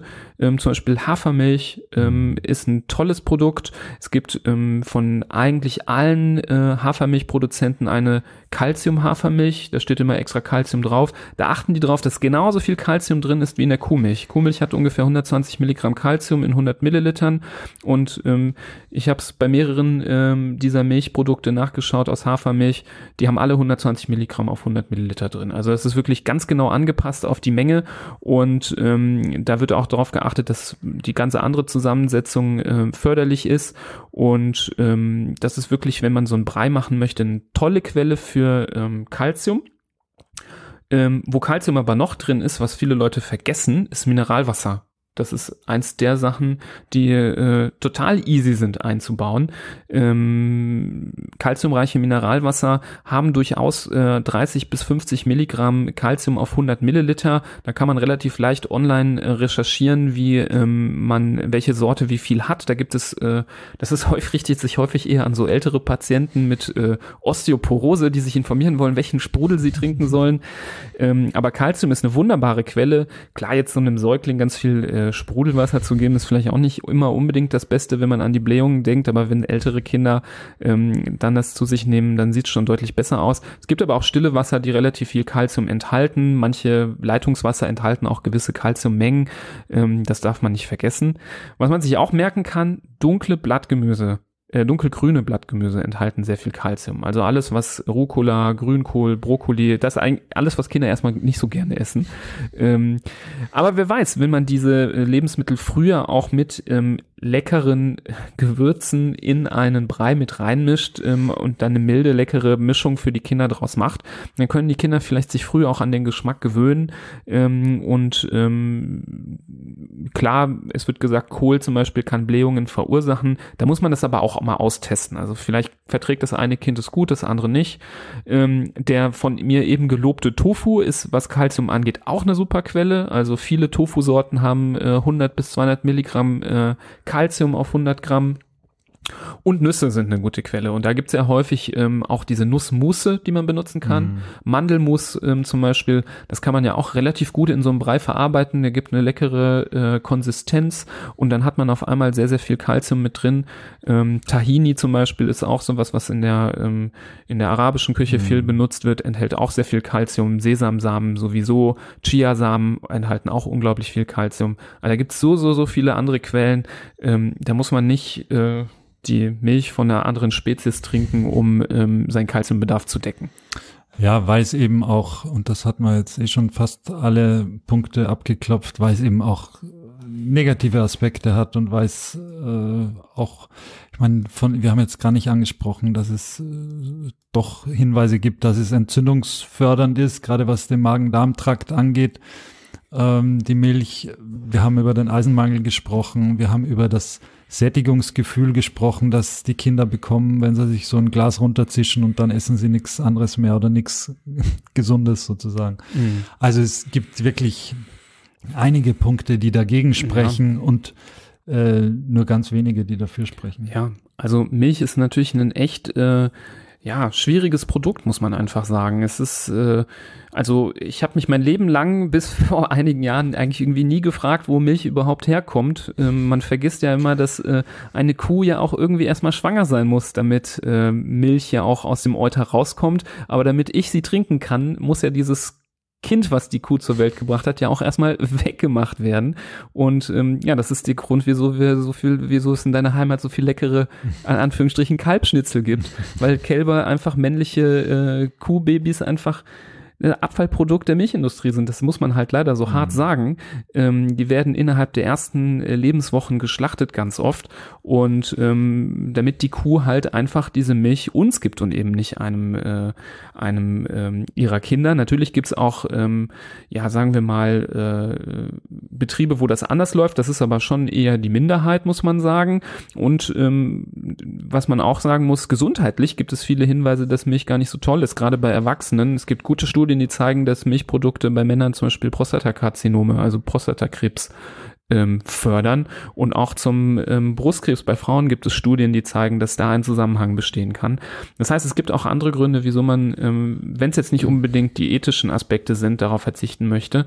Ähm, und auch zum Beispiel wenn man jetzt an den Planet Erde denkt, wir haben auch schon zum Klimaschutz eine Folge gemacht, wie viel Wasser zum Beispiel äh, verwendet werden muss, damit eine Kuh Milch produziert. Ähm, da ist das Verhältnis zum Beispiel, wenn ich die Milch, dieselbe Menge Milch aus Hafer oder Mandeln mache, selbst Mandeln brauchen relativ viel Wasser, aber trotzdem vergleichbar wenig äh, zu einer Kuh. Ähm, und der ganze Dreck, die die Kuh macht, das ganze Methan, was sie ausrülpst mhm. und pupst, was äh, ähm, sehr, sehr treibhauswirkend wirkt. Wegen, das ist jetzt nochmal. Mineralwasser. Ah nee, das war was anderes. das war was anderes. Aber das ja. sind jetzt nochmal ganz andere Kapitel, die ich ja, immer ja. nur ganz leicht anreißen kann. Auch dafür wäre natürlich hier so ein Seminar zu dem Thema irgendwie auch cool, weil man das nochmal ein bisschen beleuchten könnte. Ähm, aber es gibt so viele Gründe da, ähm, Alternativen sich, äh, sich auszusuchen. Und selbst wenn man jetzt sagt, ich will mein Kind gar nicht vegetarisch oder vegan ernähren, dann kann man vielleicht doch einfach die Hafer Hafermilch nehmen, ähm, um den breit zu machen. Also Absolut. Also das wäre doch äh, trotzdem irgendwie ein Aspekt, wie man das äh, irgendwie trotzdem so ein bisschen entschlacken kann, den Verbrauch ein bisschen reduzieren kann. Genau das war in der Sekunde auch jetzt mein Gedanke, dass es ja gar nicht notwendig ist, da zum Beispiel alles auf vegan umzukrempeln, aber dass die Informationen, die man bekommt, wenn man sich mit dem Thema auseinandersetzt, einfach unglaublich wichtig sind, egal ob man vegan, vegetarisch oder sonst irgendwie ernährt oder ernährt mhm. wird. Also das ist, da hat man enormen Vorteil davon, wenn man sich mit dem Thema auseinandersetzt, wenn man weiß, was, was kann ich stattdessen nehmen, was ist vielleicht besser verträglich.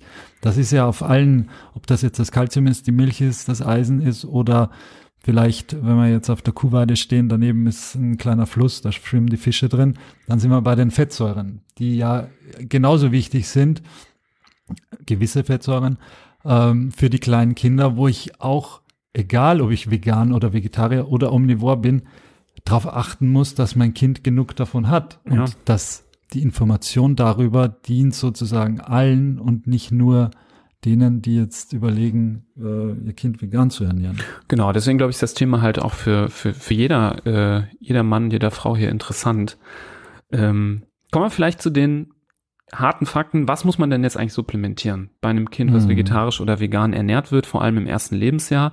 Ähm, Vitamin D haben wir schon genannt. Das äh, ist schon, äh, schon eine bekannte, klare Empfehlung für alle Kinder. Ähm, ich persönlich würde sagen, ähm, haben wir, glaube ich, in der Folge über Vitamin D ja auch schon besprochen, ich würde das weiterfassen. Ich finde diese Empfehlung bis zum zweiten früh erlebten Frühjahr irgendwie ein bisschen zu knapp, weil wir sehen ja andauernd die Kinder, die in den Wintermonaten ähm, totalen Vitamin D-Mangel ausbilden. Also ich denke, man kann, und das macht, macht auch, glaube ich, die DGE be bereits, ähm, völlig äh, unproblematisch empfehlen, dass Kinder ähm, vor allem in den Wintermonaten 800 ähm, Einheiten Vitamin D pro Tag substituieren. Man kann das auch bei größeren Kindern in eine, in eine wöchentliche Gabe packen, da muss man auch nicht jeden Tag das machen. Aber das ist eine Empfehlung, die unproblematisch ist. Dann das essentielle Vitamin B12, was wir schon genannt haben. Ähm, das ist so ein bisschen altersabhängig, äh, wie viel man davon braucht. Bei Säuglingen äh, spricht man davon äh, ungefähr 5 Mikrogramm pro Tag. Ähm, Vitamin B12 gibt es zum Beispiel sehr gut ähm, verfügbar als Tropfen. Die kann man problemlos in den Brei zum Beispiel mit reintropfen. Die vermischen sich damit, diese, die haben, sind geschmacksneutral, also das verursacht für das Kind keine Probleme. Und ähnlich sieht es ähm, mit den Omega-3-Fettsäuren aus, die du gerade schon erwähnt hast, die sind super wichtig. Und da würde ich den Rahmen wieder auch weiterfassen. Also ich kann mir gut vorstellen, dass es auch omnivore Kinder gibt, die zu wenig Omega-3-Fettsäuren bekommen. Omega-3-Fettsäuren sind super wichtig für die Gehirnentwicklung eines Kindes. Wenn also nicht regelmäßig der Fisch mit rein verarbeitet wird, dann ähm, ähm, hat man nicht viele Omega-3-Fettsäuren, äh, die man sonst wo herbekommt. Deswegen für vegane und vegetarische Kinder, ähm, aber auch vielleicht für omnivore Kinder würde ich empfehlen, dass man Omega-3-Fettsäuren substituiert. Und was ich auch wichtig finde, ist Jod auch noch. Mm. Jod ist ein äh, Stoff, der ist zum Beispiel in Milch. Das ist ein Aspekt der Kuhmilch, der positiv ist. Da ist Jod drin, aber weil die Kühe halt Jod bekommen, deswegen ist das in deren Milch auch mit drin. Kinder, die zum Beispiel gestillt werden durch ihre Mutter und die Mutter hat einen guten ähm, Jodspiegel, die erhalten auch über die Muttermilch viel Jod. Ähm, und wenn man dann jetzt auch zum Beispiel Fisch weglässt, dann ist Jod nicht mehr vielen anderen Sachen drin. Jodsalz gibt es noch, davon soll man aber ja auch nicht zu viel benutzen. Deswegen würde ich als viertes Supplement, also zum Vitamin B12, 12 den Omega-3-Fettsäuren und dem Vitamin D das Jod noch mit hinzunehmen, dass man das auch noch ähm, empfiehlt. Aber das war's dann auch schon, ehrlicherweise. Ich glaube, mit, mit, diesem, mit dieser Kombination ist man erstmal gut aufgestellt. Sollte sich dann bei einer reichhaltigen, bunten Ernährung immer noch in so einer Kontrolle, wie ich eben gesagt habe, mal zeigen, dass das Zink zum Beispiel zu niedrig ist oder Selen zum Beispiel zu niedrig ist, dann kann man da auch nochmal gezielt äh, mit reingreifen. Aber ich glaube, so als ähm, so omnipräsente Empfehlung für alle ähm, reicht dieser, diese Kombination. Hm, zum Thema Fettsäuren noch ganz kurz, da haben wir jetzt nur die Fischquelle äh, angesprochen, da, die gibt's natürlich auch äh, ohne Fisch, diese Fettsäuren. Da muss man aber darauf achten, dass das nicht einfach nur zum Beispiel Leinöl ist, sondern dass das Leinöl mit sogenannter DHA, das ist eine spezielle Säure, ähm, oder EPA äh, gehört auch dazu, dass das da drin ist zu einem ordentlichen äh, Anteil, weil nur dann äh, handelt es sich auch um diese Fettsäuren, die notwendig sind, damit äh, das Kind auch mal ganz clever wird und, mhm. Äh, und mhm. sich das alles gut entwickelt. Also nicht einfach nur irgendein Öl da reinmischen, sondern darauf achten, dass das das richtige Leinöl zum Beispiel ja, ist. Genau die, die Fettsäure, das Thema Fettsäuren ist auch super variabel und facettenreich. Da gibt es viele Sachen, auf die man, äh, die, die man achten kann. Ähm, was ich noch vergessen habe zu sagen, woher holen eigentlich die Fische, die da verzehrt werden zur Omega-3-Gewinnung, äh, eigentlich ihr Omega-3, äh, das holen sie halt ähm, auch aus Algen weil sie Algen fressen und das ist eigentlich die Hauptquelle, da, mhm. da kommt es ursprünglich her. Ähm, deswegen ähm, sind äh, diese Omega-3, langkettigen Omega-3-Supplemente basierend auf Algenöl. Ähm, man kann zum Beispiel Algen ja auch so äh, äh ja zu sich nehmen. Es gibt äh, Algenprodukte mittlerweile, die verkauft werden, auch in so Bio-Supermärkten. Es gibt auch diese Nori-Blätter. Vielleicht ist das Kind ja später auch ein bisschen Sushi. Ähm, diese Nori-Blätter kann man auch ein bisschen anders verarbeiten, klein häckseln, vielleicht irgendwo untermischen. Das kann man vielleicht Oder auch mal Reis probieren. und äh, ja. Avocado und dann mit einer Sojasauce. Schmeckt mega lecker. Ich, ich liebe veganes Sushi auf jeden Fall. Ähm, aber nee, man kann auch diese Blätter tatsächlich so ein bisschen klein häckseln und auch irgendwo mit untermischen. Aber das ist natürlich, da muss man schon dann ein bisschen mehr äh, Arbeit da reinstecken und ähm, wie gesagt, diese, diese Öle, diese Tropfen, die man benutzen kann, die sind halt relativ komfortabel und ob man jetzt in einem Brei, damit das Kind äh, diese Fettsäuren bekommt, ein Stück Fisch reinmischt oder ein Stück von diesem Algen oder ein paar Tropfen von diesem Algenöl, ist ja am Ende doch eigentlich mhm. egal. Ja. Also am Ende geht's darum, also ich tue ja keinen fettreichen Fisch in, in, in, in äh, ein Brei für, für ein Baby rein, weil ich denke, boah, der, der liebt Lachs. So, also der ist noch viel zu klein, um zu sagen, dass er Lachs liebt oder so. Ich tue das rein, weil ich weiß, dass es wichtig ist für seine Entwicklung. Mhm. Und genauso könnte ich dann eigentlich einfach die, die, das Öl oder die Tropfen reintun. Also ähm, da sehe ich viel Spielraum, ähm, sehr, sehr gut die tierischen Produkte unproblematisch zu ersetzen und dann im Rahmen von sehr ja, weitläufigen Kontrollen, zum Beispiel beim Kinderarzt, das zu überprüfen, dass da auch genug äh, von den wichtigen Nährstoffen angekommen ist. Vielleicht gehen wir einmal noch kurz ein bisschen über dieses erste Lebensjahr hinaus zu den etwas älteren Kindern. Da habe ich nämlich noch mal zwei Studien äh, parat äh, und rausgesucht, die ich sehr wichtig finde, weil sie aus Deutschland kommen. Äh, oh. Wir haben ja gesagt, Deutschland, ja, die sind ein bisschen äh, zurückhaltend, aber ähm, da wird auch geforscht und gemacht und ähm, auch zusammen mit der DGE, die ja zwar immer noch sehr zurückhaltend ist, aber da sich nicht, zumindest nicht scheut, auch Studien, äh, Studien zu machen und äh, äh, ähm, sich diesen, diese Daten mal anzuschauen. Und ähm, da gibt es einen Professor Keller, ich glaube, der sitzt in Gießen, ähm, der da wirklich äh, sehr gute Arbeit macht und echt große Studien aufgebaut hat. Und die kann man sich im Internet auch relativ problemlos auch durchlesen und anschauen. Das ist einmal die Veggie-Studie, aber nicht Veggie mit, mit G, sondern V-E-C-H-I, Veggie, also Veggie Children quasi und ähm, Veggie Youth. Und in der Veggie-Studie wurden Kinder angeschaut, ein bis drei Jahre und in der Veggie Youth Studie 6 bis 18 Jahre. Und in beiden Gruppen sind so äh, etwas mehr als 400 Kinder mit drin, ähm, die zu ungefähr gleichen Anteilen vegetarisch, vegan und omnivor gewesen sind. Und dann hat man sie untereinander verglichen und ich fand die Ergebnisse sehr, sehr interessant. Ähm, zum Beispiel wurde gezeigt in der Veggie Studie, also mit den ganz kleinen Kindern, ähm, dass die Größe und das Gewicht der Kinder vollkommen gleich war äh, statistisch in allen drei Gruppen. Also es gab keinen relevanten Unterschied, ob ein Kind vegan, vegetarisch ernährt war oder alles gegessen hat, weil ja häufig auch gesagt wird, na, Kinder, die vegan ernährt werden, die kriegen gar nicht genug Nährstoffe, die sind klein und schmächtig, ähm, die entwickeln sich nicht gut. Das äh, ist mit dieser Studie echt wirklich gut äh, widerlegt worden. Ähm, tue ich euch auch in die Shownotes, diese Studie. Ähm, und was die auch gezeigt hat, ist, dass die ähm, wichtigen Nährstoffe in allen drei Gruppen äh, ausreichend gut verteilt waren. Also zum Beispiel auch Proteine, wo man sagen würde, äh, ja, Veganer, die äh, essen ja kein Fleisch, deswegen ähm, und Vegetarier essen auch kein Fleisch, die äh, kriegen nicht genug Proteine. Ähm, das stimmt zum Beispiel nicht. Die äh, hatten etwas weniger als die Omnivoren, hatten aber ausreichend äh, viel Proteine im Bereich der empfohlenen Normbereiche. Also mit den ähm, Tofu oder mit den Linsen oder anderen Hülsenfrüchten wurde da genug Protein aufgenommen. Ähm, was man auch gesehen hat, ähm, die Kinder, die, ähm, die nicht omnivor waren, haben deutlich weniger Süßigkeit, Knabberkram und Fertiggerichte gegessen. Das kann natürlich damit was zu tun haben, dass Eltern, die ja sich mit den anderen Ernährungsformen beschäftigen, so ein bisschen mehr darauf achten, dass es nicht ähm, irgendwelche schnellen Produkte sind, die stark verarbeitet sind. Ähm, und das finde ich ist auch ein äh, toller positiver Vorteil. Und eine so eine Quintessenz, die unten aus der Studie rauskam bei diesen ein bis dreijährigen, ist, dass so grundsätzlich die Struktur, ähm, die Vielfalt an verschiedenen äh, gesundheitsförderlichen Nährstoffen, Obst, Gemüse, Hülsenfrüchte eben in der veganen und der vegetarischen Gruppe am größten war, verglichen mit den Omnivoren. Also es scheint ja auch Vorteile zu geben.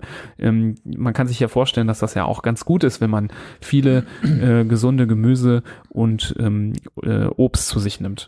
Hm. Ja, was wir jetzt noch gar nicht angesprochen haben und was aber sicher auch eine Erwähnung wert ist, ist natürlich die praktische Umsetzung von dem Ganzen. Also ich, ein wichtiger Punkt ähm, ist bei der Sache, wenn ich jetzt mein Kind zum Beispiel vegan ernähre, sicher, was macht das mit meinem Kind oder was, was löse ich dadurch aus? Stand heute muss man sagen, dass zum Beispiel also wenn überhaupt, dann nur minimal einzelne Kindergärten hier eine Ernährung auf den Tisch zaubern werden, die mit einer veganen Ernährung einhergeht. Also das, das Kind wird im Kindergarten nicht ernährbar, sein, ernährbar sein durch die äh, Küche, der, dass die anderen Kinder ernährt. Das ist ein, finde ich, ganz wichtiger Punkt. Ein anderer Punkt ist, dass klar, die Süßigkeiten, die du gerade angesprochen hast, natürlich soll man die so gut es geht vermeiden oder was heißt vermeiden? Man muss sie nicht vermeiden, man muss sie nur äh, so in einem in einem Umfang halten, dass sie nicht gesundheitsschädlich sind. Mhm. Und dann sind wir aber, jetzt wird es endlich warm bei uns. Es hat auch lang genug gedauert. Die Kinder freuen sich, dass sie endlich wieder ein Eis essen können auf offener Straße oder im Park. Auch da wird das Kind höchstwahrscheinlich daneben sitzen, wenn die anderen Eis essen oder ein Eis bekommen oder spendiert bekommen, weil es einfach auch da im Moment, das kann sich alles ändern, das ist, das ist keine Frage, aber für den Moment äh, sicherlich zu wenig und zu wenig großflächige Alternativen gibt, die auch mit der Ernährungsform äh, einhergehen und übereinstimmen. Und bei Süßigkeiten ist es, ist es das Gleiche. Also man muss schon auch ähm, bei allem Respekt für die für den Hintergrund und für die Begründung, warum ich das für mich und für meine Familie oder für mein Kind mache, ähm, sei es jetzt ethisch oder moralisch oder ökologisch oder einfach auch gesundheitlich, ähm, muss man schon auch ja das Aufwachsen des Kindes und die die sozialen Bedingungen des Kindes im Auge behalten. Also äh, vielleicht als erstes wollte ich sagen, äh, es gibt keine ungesunde Ernährung, es gibt immer nur falsche Ernährung. Also es gibt auch ungesunde vegane Ernährung. Es gibt so viele Fertigprodukte, ich kann davon Lied singen, weil ich kaufe mir auch relativ viele immer wieder davon. Das ist, kann man mir auch vorwerfen. Mhm. Ähm, auch leckere Sachen, die aber jetzt auch nicht äh, toll und naturbelassen sind, sondern auch verarbeitete Produkte ähm, sein können. Ähm, meine gefürchteten Chips sind auch häufig vegan. Also das ist auch war kein war schon immer so und war jetzt nicht das Problem. Ähm, und äh, genauso gut kann man auch eine Mischkost haben, wo man Fleisch und Fisch isst ähm, und die ist per se erstmal gesund. Also es ist nicht so, dass äh, eine solche Kost nicht äh, gesund ist. Und ähm, so sehe ich es auch mit den, mit den, mit den, was du ja zum Beispiel gesagt hast, bei den Süßigkeiten. Wobei man sagen muss, da hat sich mega viel getan naja, in den letzten ein bis zwei Jahren. Also es gibt so, so viele Produkte. Das, das schon. Ich mhm. sage ja nicht, dass es nicht, mhm. nicht zu aber bekommen mit ist. anderen Kindern. Aber da sind ja. sechs Kinder im Park ja, und der eine packt die, die Süßigkeiten-Packung äh, aus. Mhm. Das ist zu 98 Prozent eben nicht vegan vegan, sondern normal. Genau, also ich, ich bin schon immer kein Freund ge davon gewesen, äh, von Extremen, extrem mhm. zu sein und genau. ähm, dogmatisch. Mhm. Und ähm, ich finde ein kleines Kind, ähm, was man äh, versucht auf eine für sich äh, ethisch oder mit, äh, den, mit der Umwelt vereinbaren Ernährung zu ernähren. Das ist das eine, aber solche Erlebnisse für das Kind, du hast vollkommen recht, sind auch wichtig. Und dass ein Kind mit seinen Freunden, wenn es da Eis gibt oder ist auf dem Kindergeburtstag eingeladen und dann kannst du auch nicht sagen, so, nee, also wenn da in der Kuchen Sahne drin ist, dann darfst du davon kein Stück essen. Das kann für das Kind schon auch blöd sein. Und da würde ich jedem, jeden Eltern raten, da auch wirklich die Kirche, äh, äh, äh wie sagt man, Kirche im Dorf zu lassen. Mhm. Ähm, ich finde aber, wenn die Kinder ein bisschen größer werden, dann es gibt auch äh, schöne Kinderbücher zu dem Thema, wo so ein bisschen, wenn zum Beispiel Eltern ihr Kind vegan ernähren, weil sie zum Beispiel dem Tierwohl das zuliebe machen, die das so ein bisschen aufbereiten für Kinder, dass die dann ein bisschen herangeführt werden. Also jetzt nicht hier mit denen irgendeinen äh, Schlachthofilm gucken, aber ähm, es gibt da auch Medien für Kinder, die geeignet sind.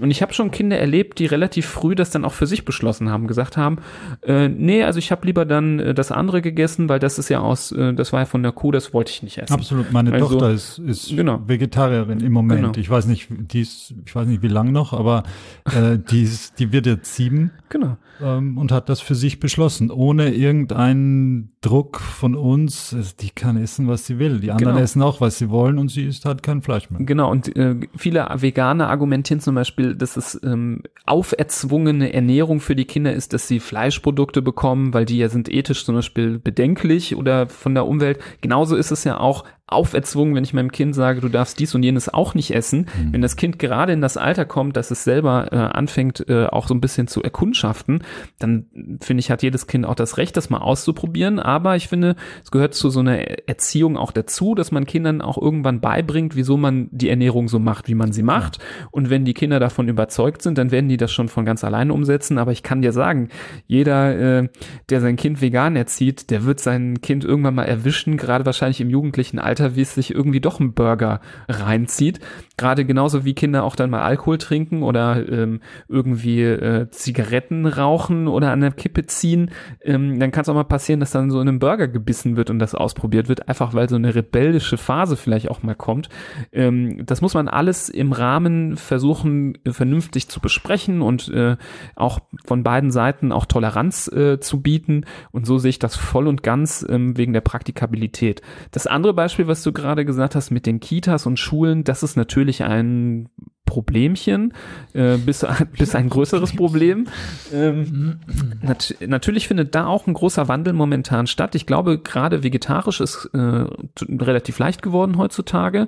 Ähm, vegan wird dann schon ein bisschen schwieriger. Auch da denke ich, als Eltern muss man gucken, kann ich damit leben, wenn mein Kind dann doch in der Kita vegetarisch ist und dann beim Frühstück und Abendessen mit uns zu Hause vegan zum Beispiel, ähm, ist das für mich wirklich so ein großes Problem. Ich glaube, ich persönlich hätte damit jetzt nicht so ein riesiges Problem. Ähm, ist es möglich, wenn man es anspricht, irgendwie was zu verändern. Ähm, da tut sich momentan auch viel ähm, bei gerade bei so Caterern, die große äh, Kindergärten, Schulen und so beliefern. Da gibt es auch ein Umdenken, ähm, wo Menülinien erschaffen werden, weil man merkt, die Nachfrage ist sehr sehr groß. Vielleicht besteht die Möglichkeit, dass man selber was mitbringt oder mitgibt zu essen. Also grundsätzlich kann man ja vielleicht auch mit der Kita besprechen, hier, ich gebe meinem Kind immer eine Tupperdose mit, könnt ihr das irgendwie in die Mikrowelle stellen, eine Minute und dann ähm, sind da, glaube ich, auch viele kompromissbereit. Ähm, ich glaube, da findet man immer eine Lösung und am Ende, wenn es keine perfekte Lösung gibt, sollte man auch mit einem Kompromiss leben können. Irgendwie. Mhm. Also das Alter ist natürlich der springende Faktor. Also ich persönlich würde es vermeiden, ehrlich gesagt, solche mh, hm, Sonderregelungen gerade im, im, Kindergarten zum Beispiel einzuführen. Das ist, glaube ich, auch für die soziale Entwicklung nicht unbedingt förderlich, wenn der kleine Max immer aus der eigenen Tupperdose isst und nicht das Essen isst, was alle anderen essen. Andererseits gibt es natürlich auch gesundheitliche Probleme äh, die dazu führen können. Also wenn man jetzt ein, ein, Kind mit Diabetes äh, kann im Kindergarten auch nicht alles essen, was die anderen Kinder essen. Also das, äh, ja. Auf der anderen Seite ein Punkt, den du vorhin angesprochen hast, den man, wo man drüber diskutieren kann, ist das jugendliche Alter. Ab wann oder bis wann ist das Kind eigentlich das, was man von, von ihm erwartet sozusagen? Weil klar, ich, das Wichtigste ist, gerade wenn es um die ethisch-moralischen äh, Grundsätze geht, dass man dem Kind so früh wie möglich beibringt oder mitteilt, warum man selbst zum Beispiel Vegetarier oder Veganer ist. Das lässt sich auch gar nicht verhindern, weil die Kinder fragen sowieso, Papa, warum isst du eigentlich kein Fleisch? Ja, dann äh, erzählt man sie ihnen und wenn man, wenn das halbwegs äh, nachvollziehbar ist oder oder die Kinder das für gut befinden, dann werden sie es auch vielleicht machen oder werden sie es machen. Und wenn es zu Hause kein Fleisch gibt oder auch kein, keine tierischen Produkte, dann können sie zu Hause auch davon nichts essen und bekommen. Die Frage ist halt, wenn sie dann älter werden, ich denke jetzt so an zwölf aufwärts,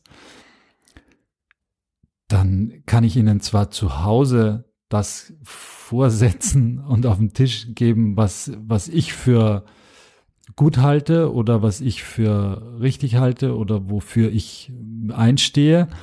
Aber was der Junge oder das Mädchen dann außerhalb von zu Hause macht, wird ja, je älter er ist, relativ schnell seine Angelegenheit. Und natürlich bei Alkohol oder Zigaretten, das ist trotzdem äh, eine andere Liga. Das, äh, da da kann man nicht drüber hinwegsehen, aber dem Kind jetzt zu verbieten, dass er sich omnivor ernährt außerhalb der eigenen vier Wände, führt wahrscheinlich auch absolut zu einem Vertrauensproblem und Ja, zu einem absolut. generell zu einem Riesenproblem. Absolut. Also ich glaube, das ist genau die falsche Herangehensweise. Die richtige Herangehensweise ist, das äh, zu respektieren und die Freiräume auch erstmal zu lassen. Absolut, ja. Denn ähm, auch jeder Mensch äh, hat das Recht, äh, die andere Seite mal kennenzulernen und für sich Entscheidungen zu treffen. Ähm, ich muss sagen, ich kenne sehr, sehr viele Menschen, die, wo, wo zum Beispiel die Eltern vegetarisch waren, die selber sehr überzeugt dann auch so her hervorgetreten sind ähm, ins Erwachsenenalter, die aber äh, viele auch mal so links und rechts mal einen Schlenker gemacht haben und mal ausprobiert haben und geguckt haben, ist das brauche ich das, ähm, ist mir da was Großes vorenthalten worden oder doch nicht. Ähm, und dann muss man das äh, genauso wie alle anderen Lebensentscheidungen, die ein heranwachsender Mensch irgendwann für sich trifft, ja auch respektieren. Ähm, Gerade Ernährung ist eine sehr, sehr individuelle Sache und Entscheidung, da hilft es überhaupt nichts. Und ich glaube, wenn man dann mit Verboten und oder mit Rüge anfängt, dann ähm, bewirkt man wahrscheinlich das genaue Gegenteil, dass derjenige äh, erst recht das so macht, wie man es nicht äh, eigentlich selber befürwortet. Also da ist es wirklich das Wichtigste, dass man das äh, offen kommuniziert und respektiert und da sich auch als Eltern zurückhält. Würde mich aber interessieren, ob es da Hörerinnen und Hörer gibt, die davon Erfahrungsberichte gerade von älteren Kindern schon berichten können, ähm, die ausbrechen aus der heimischen Ernährungsform. Ähm, In welche Richtung auch immer. Also wie, es gibt ja äh, omnivore Familien, wo das Kind plötzlich Vegetarier wird und wahrscheinlich gibt es auch vegetarische oder sicher gibt es vegetarische Ja. Familien, wo das Kind drauf pfeift und äh, sich äh, am Wochenende mit den Freunden das Schnitzel gönnt. Ja, genau. Also das sind, äh, beide Seiten sind möglich und da muss man, glaube ich, auch mal hier und da äh, Eingang zurückschalten und äh, sich nicht allzu sehr aufregen. Ja, absolut. Äh, ja, bevor wir jetzt so zum Ende kommen, ich wollte noch ganz kurz äh, diese Veggie Youth Studie nur noch nennen. Ähm, da, weil ich hatte eben nur von der ein- bis dreijährigen Kohorte erzählt, da diese Kinder, die sechs bis 18 waren, da war die Studie nämlich ein bisschen anders designt. Da hat man nämlich auf die Mikronährstoffe geguckt. Und was ich da auch ganz interessant fand, ähm, da zum Beispiel Richtung äh, Vitamin B12 war bei den Kindern gar kein Mangel vorhanden. Das lag natürlich daran, dass die das substituiert haben. Aber durch die Substitution ähm, hatten die hier gute Spiegel. Ähm, die Veganer hatten sogar teilweise ein bisschen über dem Normbereich. Das kann natürlich sein, wenn man ein bisschen zu viel von den Tropfen nimmt, dass es so äh, in die Richtung gehen kann. Aber ähm, das äh, zeigt, dass bei den meisten das mit der Substitution auch gut funktioniert. Und auf der anderen Seite ähm, gewisse Nährstoffe, die zum Beispiel, wo gesagt worden ist, hatte ich eben äh, angedeutet, wo Deutsche Gesellschaft für Ernährung dann sagt, oh, da muss man ganz doll aufpassen bei veganer Ernährung, Vitamin äh, D oder hier Vitamin B2. Ähm, hier gab es keinerlei Unterschiede ähm, ähm, oder so leichte Unterschiede nur von, ähm, ja, sagen wir mal 30 zu 35 Prozent zum Beispiel beim Vitamin D. Also ein Mangel ähm, war in allen drei Gruppen vorhanden, genauso beim Vitamin B2. Und das Eisen, wo immer die Sorge besteht, dass die Kinder eine Anämie kriegen können, war auch nicht signifikant unterschiedlich. Also das fand ich auch nochmal interessant, da zu sehen, dass zusätzlich zu diesen Wachstumszeichen bei den kleineren Kindern in der weiteren Studie gezeigt worden ist, dass die Mikronährstoffe ähnlich äh, gut verteilt sind oder ähnlich schlecht. Das muss man auch berücksichtigen, dass da bei Vitamin B2 und Vitamin D3 ähm, tatsächlich Defizite bei den Kindern äh, festzustellen waren und die muss man ähm, ernst nehmen und äh, ja, behandeln oder darauf acht nehmen, dass man da die Ernährung verbessert, aber das eben in allen Ernährungsformen, nicht nur in der einen oder in der anderen.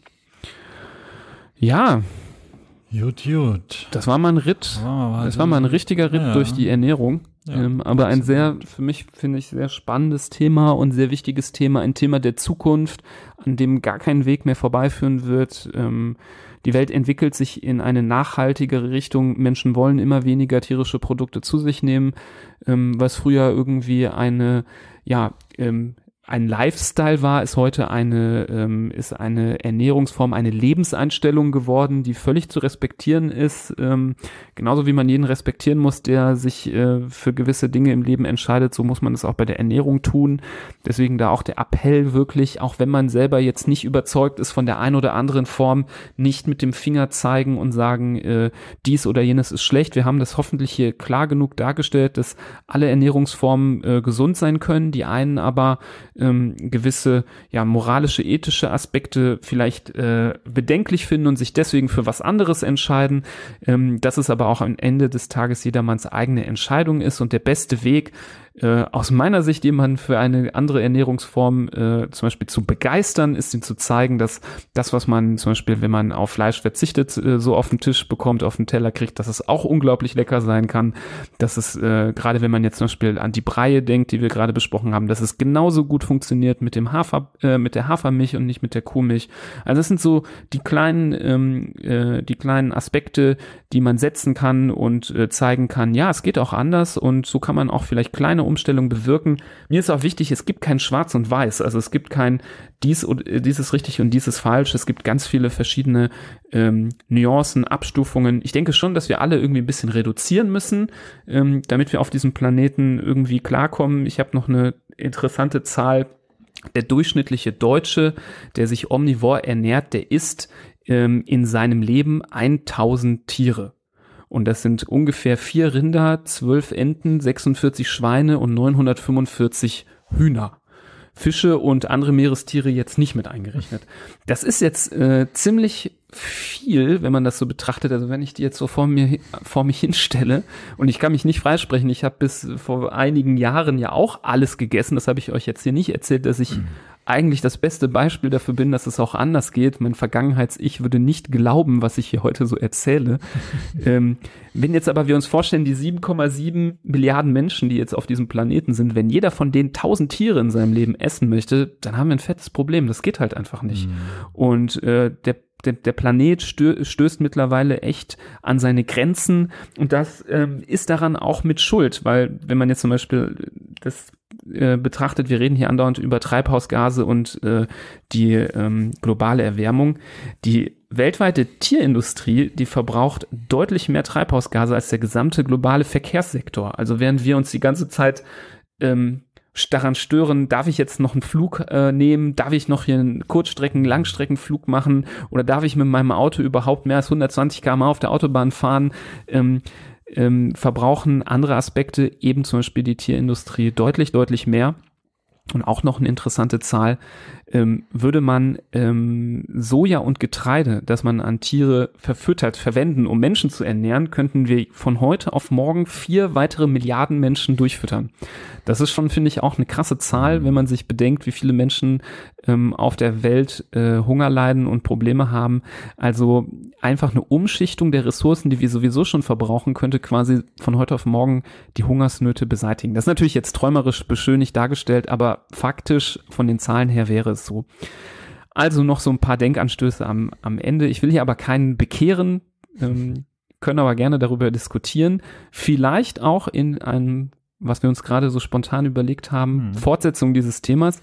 Und was ich eben schon so angedeutet habe, ich glaube, ich würde mich aus dem Fenster lehnen, dass ich sagen würde, wenn Leute Interesse haben an dem Thema, können wir doch einfach mal ein kleines Online-Seminar zu diesem Thema anbieten. Klein heißt aber wahrscheinlich schon so, ja, drei, vier Stunden, wenn wir in die Details auch reingehen wollen, wenn wir auch mal einzelne Nährstoffe noch tiefer beleuchten wollen, ähm, dass wir da schon wahrscheinlich äh, einen ganzen Nachmittag draus machen müssen. Ähm, aber das denke ich, können wir hier anbieten, weil uns beiden das Thema auch so am, am Herzen liegt, falls das Interesse da ist. Und um das Interesse mal zu monitoren, würde ich sagen, wenn ihr das hier hört, wenn ihr, wenn euch das gefällt, wenn ihr mehr Interesse an diesem Thema habt, euch weiterbilden möchtet, ähm, und äh, mehr kennenlernen möchtet, was das angeht, schreibt eine E-Mail mit äh, dem Hinweis, äh, keine Ahnung, vegetarische vegane Ernährung Seminar an info@handfußmund.de ähm, und dann schauen wir mal, wie viele sich melden und dann machen wir mal eine Liste und schicken euch äh, unsere Rückmeldung, ob wir einen Termin auf die Beine stellen, wie wir das machen. Das müssen wir uns noch überlegen, weil wir uns das so spontan gerade äh, gedacht haben. Aber da hätten wir Bock drauf und das würden wir anbieten. Ähm, sagt also Bescheid. Und bei weiteren Fragen natürlich auch, Erfahrungsberichten freuen wir uns. Leitet das gerne weiter an andere Eltern oder Menschen, die mit Kindern und Kinderernährung was zu tun haben, wo das Thema vegetarische, vegane Ernährung immer wieder relevant ist. Oder auch vielleicht mal um einen Zweifler dann doch zu zeigen, so problematisch ist es gar nicht, man kann es gut handeln. Ähm, das wäre auch eine ja, ein tolles Feedback für uns, wenn ihr das teilen würdet mit eurem Umkreis. Sehr schön. Haben wir noch was vergessen? Vieles. Vieles. Aber wir müssen trotzdem zum Ende kommen, denn sonst sprengt das hier den Rahmen. Ansonsten, ja, sonst wünsche ich immer gute Gesundheit. Vielleicht wünsche ich heute guten Appetit, Oh ja. was auch immer auf den Tisch kommt. Und äh, so hören wir uns hoffentlich beim nächsten Mal und wir wünschen euch alles Gute. Bis dann. Macht's gut. Auf Wiedersehen. Tschüss.